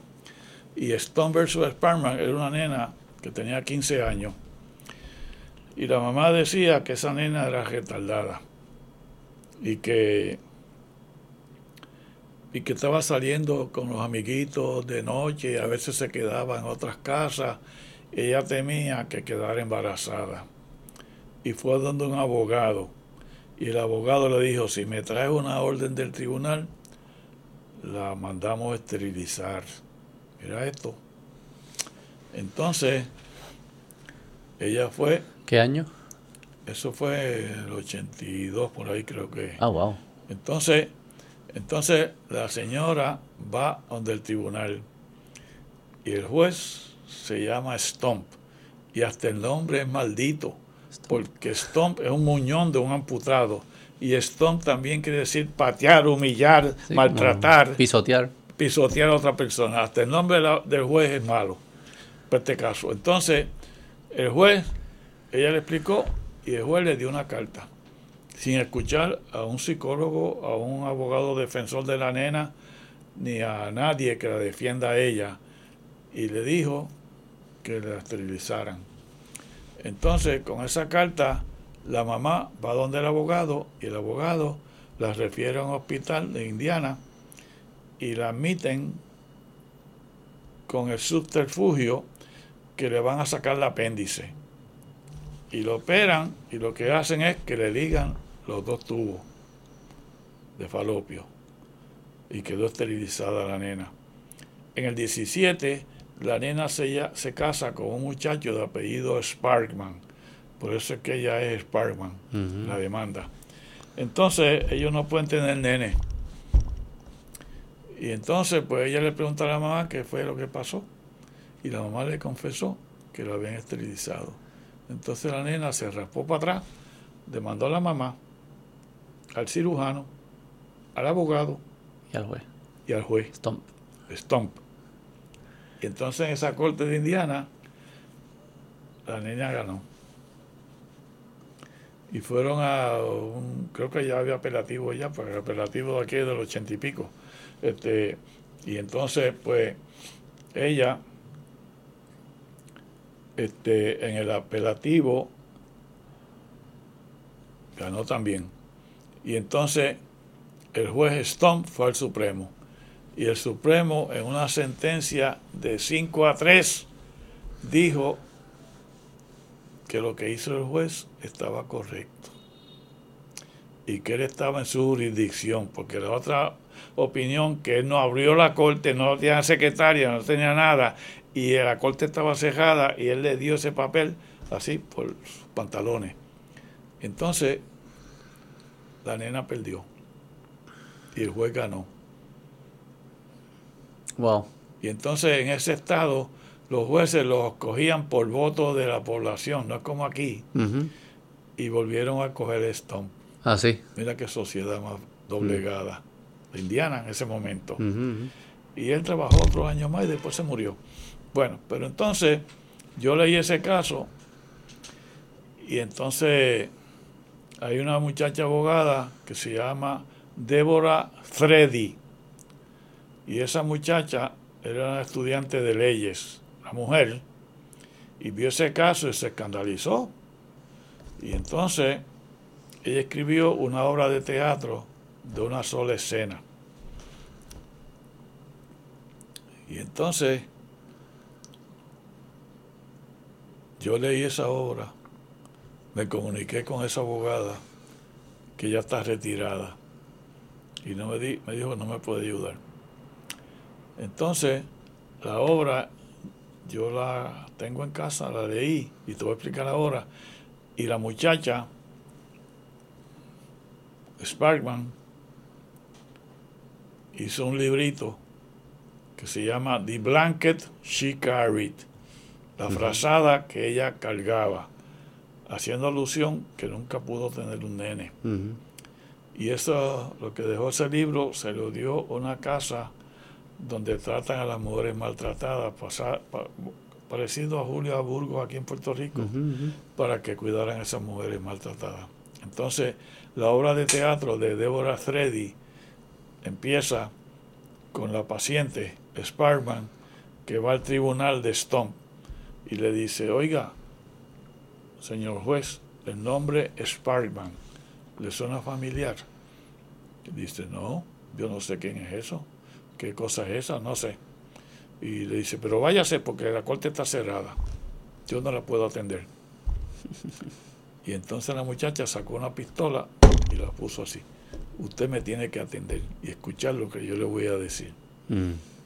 Entonces la muchacha empieza a contarle. Mi mamá vino de usted a pedir una orden para esterilizarme, porque yo era normal y podía quedar embarazada. Cuando me casé no pude tener hijos porque lo que hicieron fue esterilizarme por la orden que usted hizo. Y entonces, este, lo que yo tenía era dislexia. Yo no soy anormal. Mira la injusticia de la vida. Si tú crees que me han pasado cosas, hay cosas peores, ¿verdad? Entonces, pues la nena dice, yo que tenía era dislexia. Yo no soy anormal. Entonces, eh, sigue hablando y le dice, yo voy a aplicar la ley del talión con usted. Ojo por ojo, diente por diente. Y entonces la que escribe, Deborah Freddy, intercambia el papel con la muchacha y coge la pistola y le dispara el pipí. al escroto ah. del juez. Y le dice, yo le voy a producir a usted lo mismo que usted me hizo a mí marchitarme mi vida y mi derecho a tener familia y yo le voy a hacer lo mismo que usted. Ajá, para, para, wow. ¿Eh, ¿Hicieron película o no? ¿Es obra, no, no, es una obra de teatro de un stage, una sola etapa. Ah, eso es todo. Eso es todo. Y entonces, cuando ella dispara, que es la autora, entonces se cambia con la paciente, le dice a, mira fulano, levántate que ya esto se acabó. Porque el otro actor, otro muchacho estudiante que estaba haciendo de juez. Y esa obra impresiona por lo que hicieron. Y ese caso, los jueces de Estados Unidos, pero aquí no saben nada de esto, no saben los jueces, abogados. Pregunta a los abogados que tú conozcas qué es Stone versus Parkman y no tienen idea. Y te digo, los jueces de aquí, los abogados, los abogados de aquí conocen de los casos insulares, pero no conocen de inmunidad, impunidad, infalibilidad menos. Hmm. Se dejan llevar porque eso se lo enseñan en la escuela de leyes. ¿En qué? entonces, mm. entonces, este, ese caso, pues ah, los, los americanos, los abogados americanos, saben de los casos de inmunidad, impunidad, pero no saben de los casos insulares, un demonio pues como esto es una maldita colonia, pues aquellos no saben de eso. Pero de aquí saben de los casos insulares, pero no saben de la inmunidad, impunidad, infalibilidad de los jueces, y la aceptan, porque en la escuela de leyes eso parece que se lo dicen. Y tú no puedes ir en contra de los jueces. Ese es un precepto que le enseñan las escuelas. Y el que me dijo que eso estaba en la Constitución es Aníbal Acevedo Vila. Y tengo que decirlo porque yo fui a la oficina de él y no está en la Constitución. Y no está en la Constitución. Y yo lo sé que no está en la Constitución. Le dije a mi esposa, mira, vamos de aquí, porque este se ve que está hablando con un imbécil que no sabe de nada. Y él salió suelto en su caso porque uno de los eh, del jurado se cambió y había nueve casos que prescribieron. Eso fue la, el éxito que él tuvo en la acusación que él tuvo ante el Tribunal Federal de San Juan. O sea mm. que no es ningún santo. Bueno, pero vamos. En, su, el caso ahora usted, usted tuvo que llevarlo solo y lo llevó y qué ha pasado. Solo. Entonces, como te dije que el juez, este caso le, tocó a Gustavo Gelpi, que no era presidente de la Corte Federal de San Juan. Y entonces... ¿Estamos qué año ahora? ¿2017 por ahí? 2000... No, 2021. En el 21 usted lleva esto. Entonces, este porque el caso se decidió en el 15, yo demandé en el 16, una semana antes que te prescribiera, y entonces puse unas cartas de ahí en adelante por tres años para prolongar el periodo prescriptivo. Si tú pones una carta que dice a todos los jueces, usted está demandado y yo quiero extenderle la prescripción para más adelante, y en el 21 entonces puse la demanda formal. Y lo que yo pido es que me compensen económicamente, que me restituyan mi credibilidad y prestigio ante mis pacientes y mis colegas. Y tercero, que los jueces del Supremo de Puerto Rico entren en lo que se llama una revisión judicial y analicen su, su sentencia y la anulen. Yo no estoy pidiendo que el Tribunal Federal revoque al Supremo de Puerto Rico, aunque lo pueden hacer. Pero en mi demanda yo hago lo que se llama un preempting.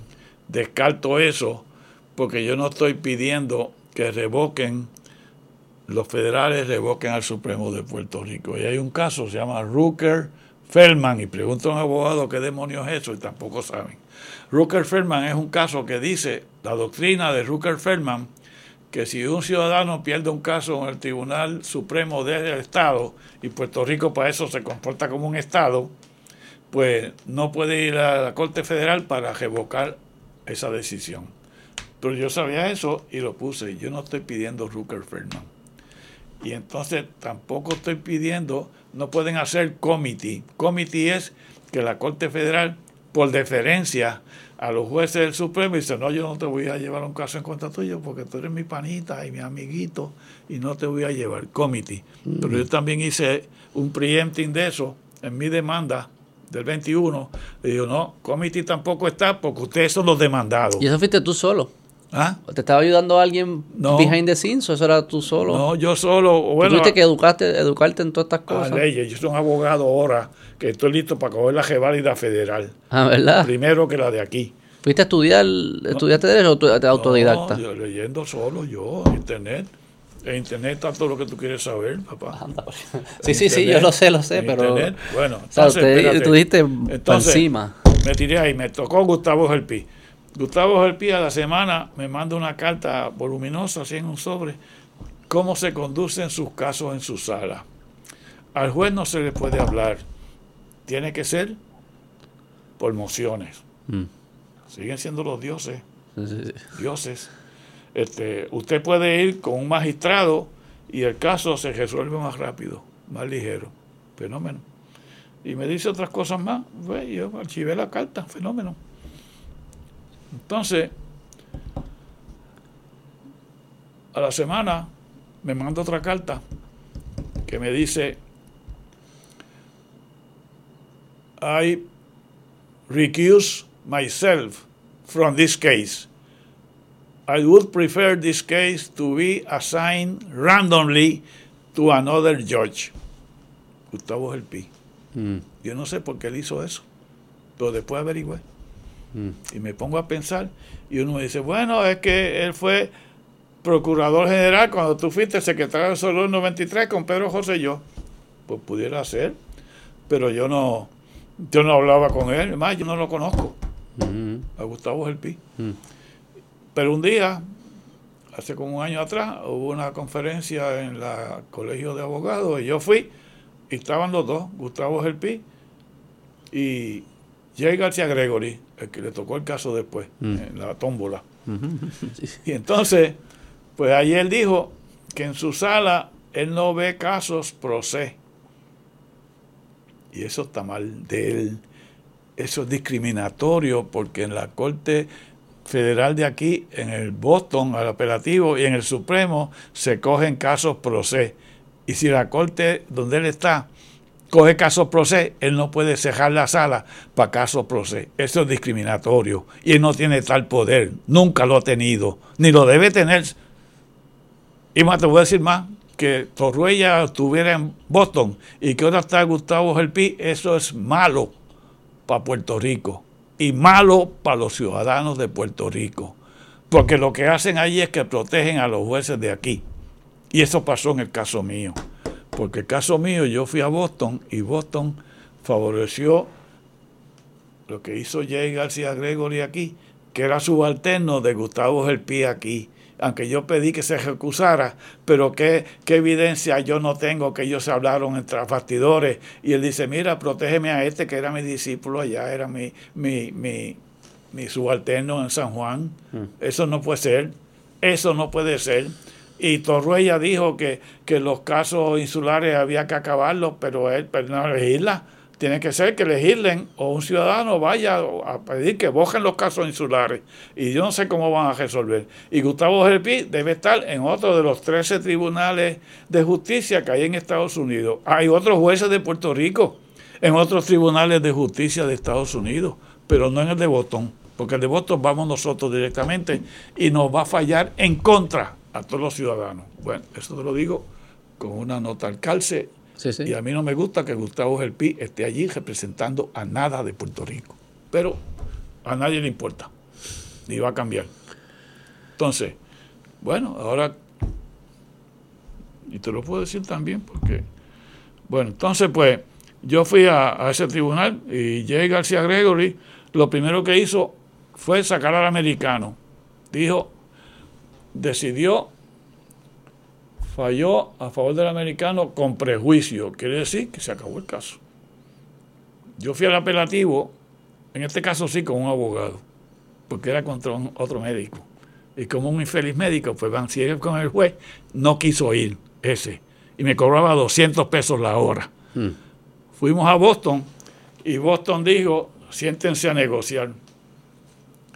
Habiendo ganado el americano, entonces fuimos a negociar aquí en San Juan, el edificio Ochoa, que está detrás del parque de Doña Fela, donde está Luma. Allí edificio Ochoa está el, Tribunal de Negociaciones. Luma, Luma no está en Santurce.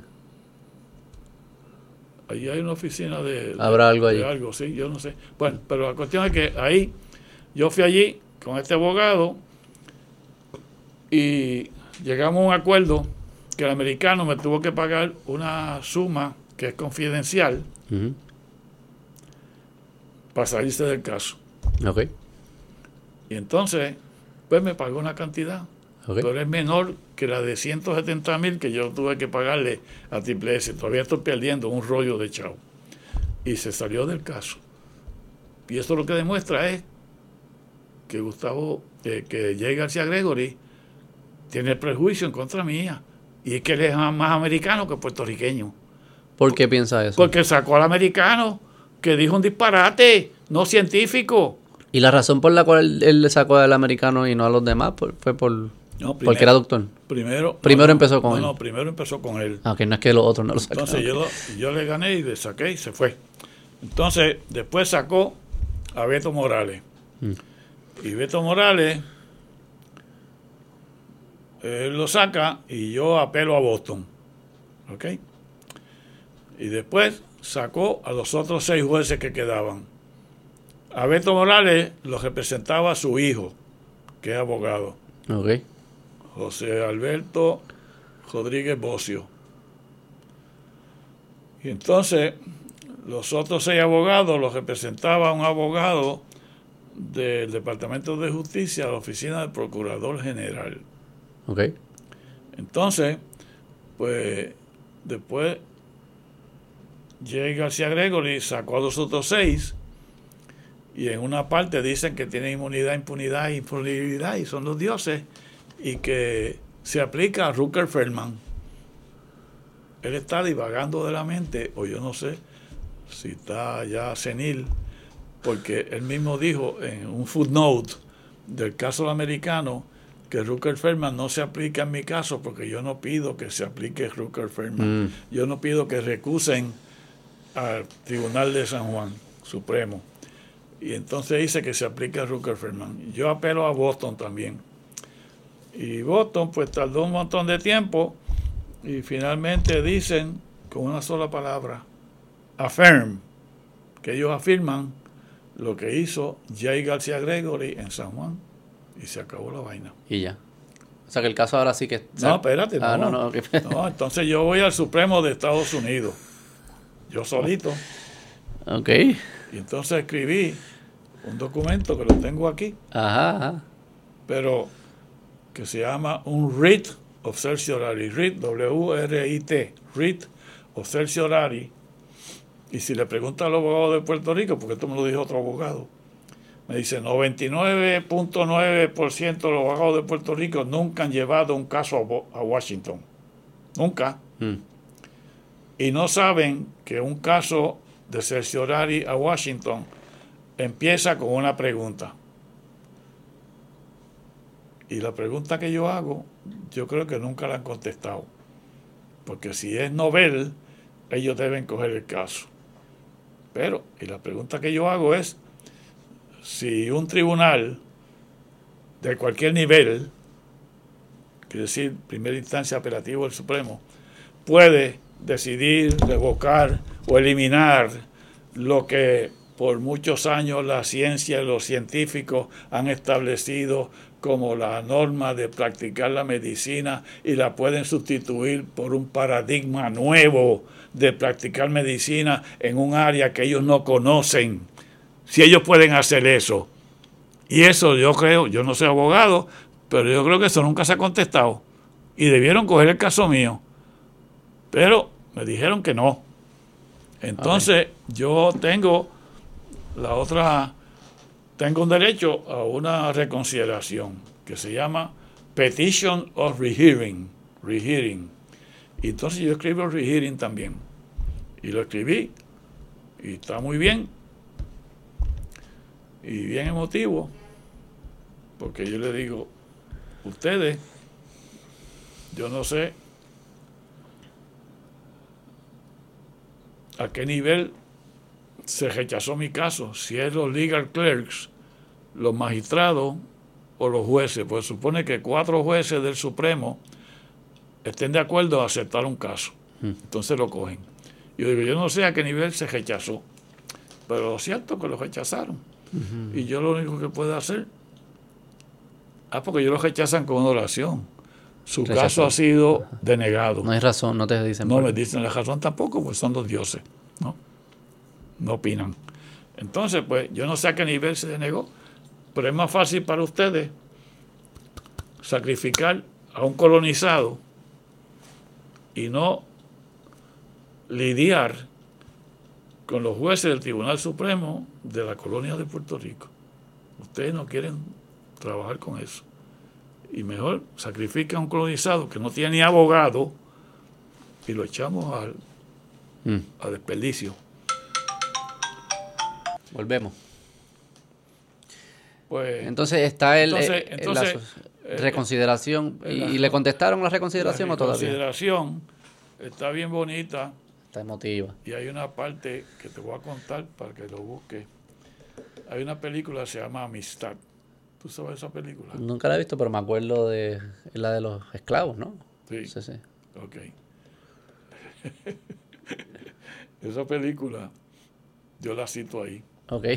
le digo, le digo, mira, y yo escribí un artículo que los americanos tienen originalidad, porque los ingleses, que en mi librito mental el imperio más horrible que ha existido en la tierra, y se murió Isabel II, y todos los muertos son buenos, pero ella tenía un dominio de un planeta que era para los ingleses.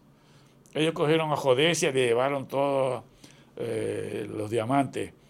Fundaron en África Sierra Leona. Y los americanos al ladito fundaron Liberia. Y Liberia, la capital es Monrovia, por el presidente James Monroe, que era el presidente en ese momento en Estados Unidos. Y las dos colonias en África eran para mandar los negros de Inglaterra para allá y los negros americanos para allá, para acá, ¿verdad? Entonces, pues, este,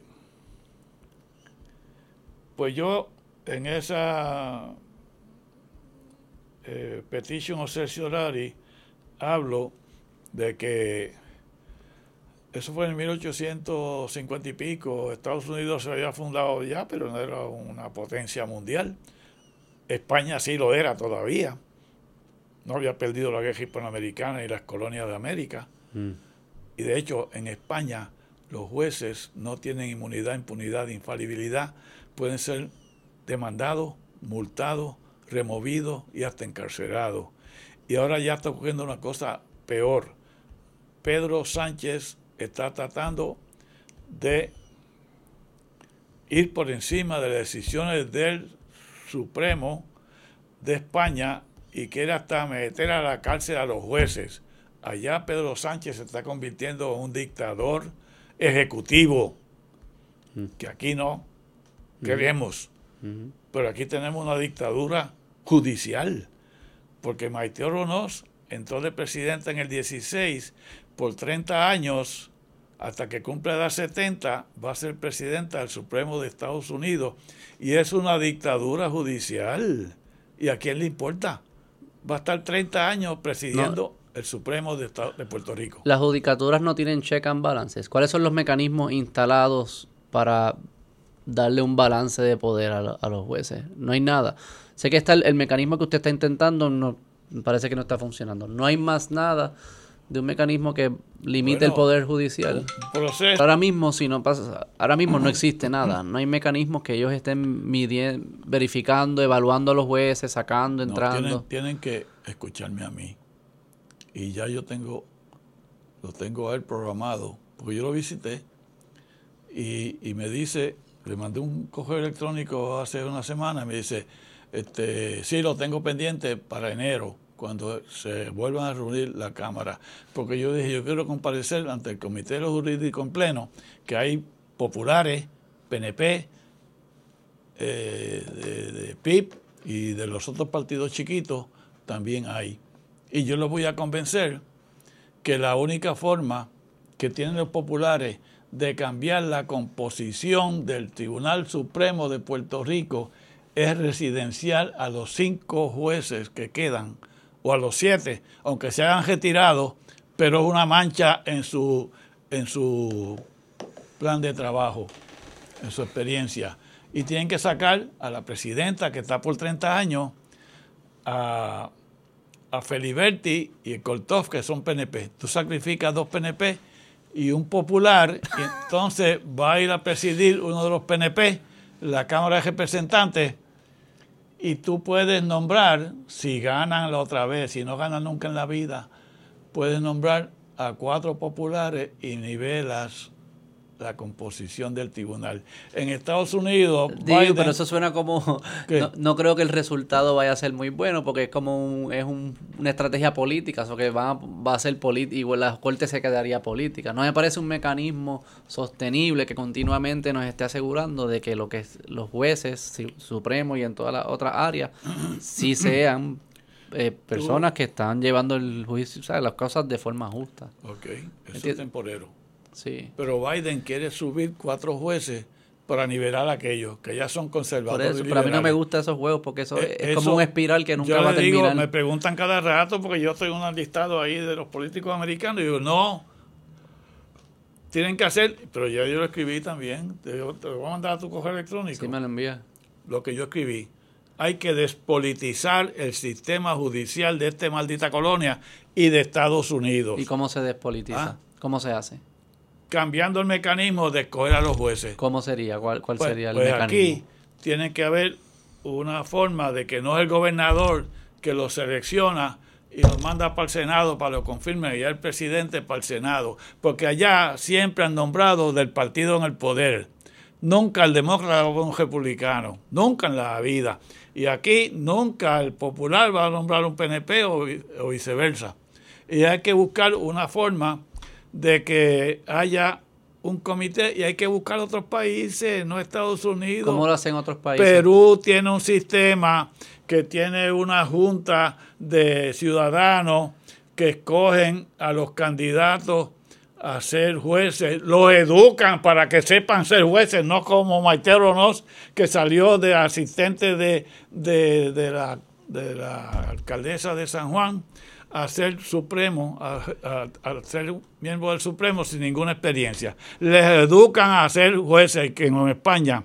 Y entonces, cuando hay un puesto, le dan una terna al gobernador para que escoja de eso y, y, puede ser un libre pensador, un independentista. Aquí nunca han nombrado un independentista, tan como me fuego los independentistas de este país, todo el mundo. Y eso hay que cambiarlo y hay que mirar a otros países. Y yo lo escribía, está puesto ahí. Y cómo, y cómo, y peor todavía, yo tengo otro artículo, te voy a enviar si te interesa este tema, de que hay que hacer lo que se llama un gran jurado civil, como está el gran jurado federal. Yo no concibo que nueve jueces del Supremo o de Puerto Rico tengan un dominio total sobre la hacienda y la vida de un solo ciudadano. Aquellos bandidos, otros días le pidieron de Texas que le perdonara la vida a un reo y dijo, no, cocínenlo. Ajá, eso no puede ser así. No puede ser. Y entonces aquí no hay pena de muerte, pero aquí te, te, maltratan y no pasa nada. Como me han tratado a mí, me han maltratado a mí y no tengo recursos para corregir eso. Y ese jurado, como el gran jurado federal, que son seis o doce tipos que los escogen secretamente y el fiscal le lleva la información, interceptamos el teléfono, que no se puede hacer aquí, y un montón de cosas, y acúsame a este, ellos deciden si lo acusan o no. Y el gran jurado civil sería un grupo de 25 o 27 ciudadanos de este país, de cualquier profesión, o un viejo con muchos años y muchos años de vida, que no ha estudiado nada, para que sean los que decidan los casos controversiales del Supremo de este maldito país y van por encima del Supremo. Y, cuando, y hay que saber la historia de cómo se instaló el, la Corte de Estados Unidos. ¿Algún país que haga eso, lo del, ¿Ah? lo del gran jurado civil? ¿Hay países que hacen eso? No, eso sería avanzada aquí, pero no somos cobardes. Mm. Y no vamos a hacer nada. Bueno, entonces vamos a ver. El caso, la reconsideración, ¿ya le, han contestado o no le han contestado? Me contestaron el 25 de agosto con una sola frase que dice que su reconsideración fue denegada. Ok, otra vez. Entonces, pues ya no tengo. Ya no hay más balas. Se acabó. ¿Y qué va a pasar ahora? Lo que, me queda es el, el Tribunal Celestial. Cuando me muera, no hay más nada. ¿Y usted qué va a hacer para seguir, quizás no específico ese caso, pero esta campaña o esta traer esto a la luz? ¿Qué piensa? Como que seguir escribiendo ah. libros, salir en los medios y... Este libro del Estado al banquillo de los acusados. ¿Dónde se consigue? ¿En cualquier librería? Eh, ¿Está en internet? Sí, está. mejor la librería es... Este, pues puede estar en Norberto González en el Plaza, pero mejor y más fácil, sin parquearte, en la avenida... Eh, Dios mío. No importa que lo busquen. No, no, no, no, espérate. ¿No está en Amazon? Sí, espérate, dame acá, el libro. Está en la avenida este, librería Medical Books, que está en la avenida del centro médico. Américo Miranda. Américo Miranda, llegando al centro médico, hay una marginal, una gasolinera, una marginal, ahí está, ahí están todos los libros míos. Ah, ok. Todos, los sí, donde, donde, donde beben los estudiantes de medicina, la neurona por allí. Ese al frente. Exacto. Ese es el neurólogo, neurólogo que cura las demencias y los emborracha para que te rompan las neuronas, porque el alcohol rompe las neuronas. Por eso es libertad, libertad. Okay. Entonces, bueno, pues, este, espérate. Entonces, pues ya no tengo alternativa, excepto si la, el comité de, de la Comisión de los Jurídicos de la Cámara quiere hacer algo, cuando me reciban en enero. Ok, me preguntaste sobre el colegio médico. El colegio médico yo acudí a ellos en el 2016 con Víctor Ramos y ante la Junta y la Junta no quiso hacer nada. Miedo, papá. Pero no es eso no es como hacer un documento que diga es eh, la baja de calcio no no hay evidencia de que la baja de calcio produce demencia. Eso no es todo lo que hacía falta. Así de sencillo es. Pero que no, están mintiendo, no es nada, ningún favor, es, Pero yo fui a la academia, mira, el decano de medicina, Edgar Colón, también, y le presenté eso a la facultad, y no hicieron nada. Y yo a hacer toda mi vida, 40 años en la escuela de medicina, y lo que yo digo es que yo quiero que digan que la sentencia del Tribunal Supremo está equivocada porque las causas de demencia no las sabe nadie. Y, ya. se acabó. No que me den chavo ni que digan que soy un héroe de la película ni nada. Oye, fui a donde Roberto González. No sé quién es. El católico de San Juan. Y yo fui donde él porque cuando yo iba a hacer la película. Ah, él, okay, okay. Ah, yo fui donde él para que me ayudara y no me pudo ayudar y me dijo que su mamá se murió de Alzheimer. Ajá. Y entonces tampoco quiso decir. Pero no entiendo. Ok, doctor, dame hacerle una, vamos a cerrar con esta. vivimos en miedo. vamos a cerrar con esta. Ajá. Estoy seguro que si yo traigo a otras personas a contarme la historia de este mismo caso, me van a contar su versión. ¿Verdad? serán los jueces o la abogada o las familiares del la, la, demandante originalmente. Mm. Porque eh, porque yo le debo creer a usted. ¿Sabe? ¿Qué, ¿Qué, es lo que.? Y no estoy diciendo que usted me está mintiendo, pero es como que. Yo sé que para los oyentes hay muchas cosas aquí que suenan como una gran conspiración. Y, y es raro para nosotros escucharlo porque vivimos desde un, punto, desde un lado que confiábamos, sabiendo, en esta, confiamos en estas instituciones, reconociendo que en ocasiones fallan y pasan. Pero al nivel que ha sucedido aquí, donde hay. Pues, distintos tribunales, jueces, exgobernadores diciendo algunas cosas como lo de la constitución, este, el, el, el, de esto, el, su abogado del plan médico que no pudo enseñar la póliza, el colegio de cirujanos que no puede hacer una carta muy sencilla, como que hay muchas cosas que, yo sé que levantan bandera que dice, pero espérate, ¿qué es esto? Este tipo está loco, ¿por, qué, ¿Por qué le cree? ¿Por qué le debo creer? ¿O cómo, cómo, cómo validamos para...?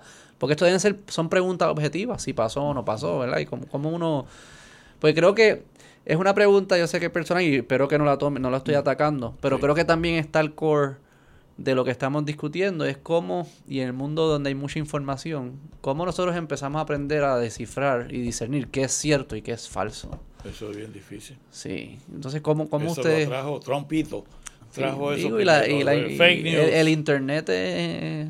Te, mucho está todo, todo, todo lo que se le ha ocurrido a alguien en la mente está en el internet. Algunas cosas ciertas, algunas cosas falsas. Pero ¿cómo, cómo, el que te escucha, por qué te debe creer? Bueno, pero para eso es que está la ciencia. o sea, que busquen, mira, busquen estudios si el calcio, si reducción de calcio causa demencia. Búsquenlo. A ver, y si lo encuentran, nos los envían. Ajá, busca de eso. Así de sencillo. Así de sencillo. Y lo que yo te he dicho es la ciencia, lo que existe. Este, lo demás es pura fantasía y castigo de los jueces hacia mí puede decir que yo estoy loco y que veo que me están atacando los monstruos y los fantasmas. Puede decir eso también, pero eso no es la realidad. Yo estoy bien cuerdo. yo se sé, los nombres y yo sé lo que estoy haciendo. No tengo demencia y, y me estoy defendiendo de una acusación que es científicamente imposible. Y entonces lo que yo creo que yo quería evitar es una confrontación entre la academia y la judicatura en un tema que ellos no saben. Ellos no saben de esto. Y la forma de hacer esto es que los jueces del Supremo hicieran unas vistas orales que se le pidió en reconsideración, porque el caso lo decidieron en junio del 15 y después tuvimos dos oportunidades de que ellos reconsideraran y una de las reconsideraciones era que ellos nombraran un panel de expertos de ellos que los orientaran a ellos y le dijimos nosotros vamos a estar aquí demandados y demandantes callados y ustedes van a escuchar al neurólogo y al psiquiatra que sabe de medicina y les va a explicar a ustedes sobre las demencias para que ustedes aprendan. Y no quisieron hacer eso. Por eso yo creo que es un castigo hacia mí y joderme. Eso es todo. Pero este mm. tú puedes Es que suena, sí, no, es que puedes traer al que tú quieras. Suena tan aquí, tráete al que tú quieras. Un neurólogo que son los que saben de las demencias. Sí, sí, no, yo no, sí, no, no, lo dudo. Es que e, estoy en shock de que estas cosas pasen. Ah, bueno. Pues, y, yo y que pasen tan y, tantas personas. Y yo también. sí, sí, no lo dudo. Por eso la pregunta es si un, si un tribunal de cualquier nivel puede revocar, sepultar todos los conocimientos científicos que los médicos los científicos han acumulado a través de los años de cómo se practica. Como está diseñado nuestro sistema, los jueces lo que usted dice, los jueces tienen la última palabra. O sea, que lo que ellos, lo que es cierto es lo que ellos digan, casi como estamos, es como estamos viviendo, cuando sabemos que no es real. O sea, si ellos dicen que el calcio causa demencia, no, por esa razón el calcio no causa demencia. Es una pregunta científica, si causa o no causa. Porque lo diga un juez no es que sea cierto. Claro, ellos no saben medicina. Para empezar, pero mira, tú sabes que esto empieza con los griegos. Yo estuve en Grecia y fui al oráculo de Delfos, que está en el monte Olimpos. Mm. Si tú vas a Grecia, Atenas, está el Ágora.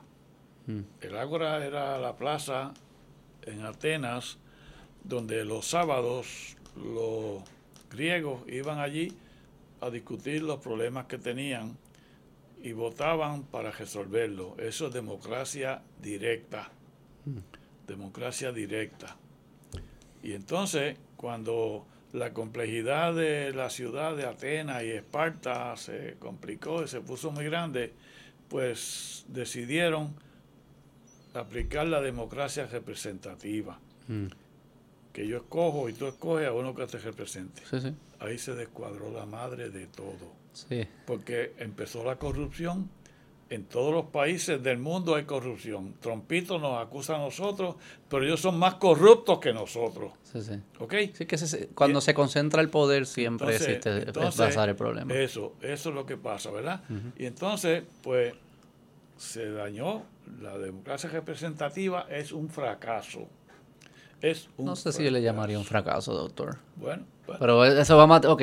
okay Dijimos que el año que viene vamos a vernos varias veces. Ok, pero espérate una hacemos? cosa. Te voy a decir otra cosa. Dale, vamos a cerrar con esto, que se tiene que ir el... Está bien, ok. Pues vamos a cerrar aquí. No, no, dime, dime eso último y nos vamos.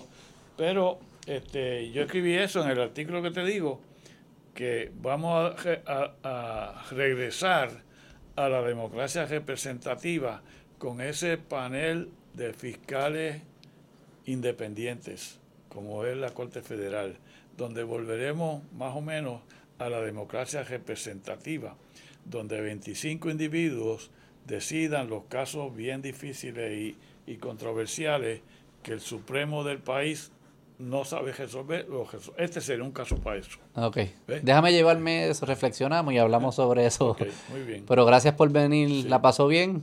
Sí, ¿Se sintió cómodo? Te, sí, yo no tengo problema con esto. Yo he estado en un montón de sitios. Usted ha vivido, usted ha vivido, usted ha vivido. No, yo seguiría, pero es que se tienen, tenemos otros compromisos. Pues nada, Feliz Navidad. El año que viene seguimos bregando con esto.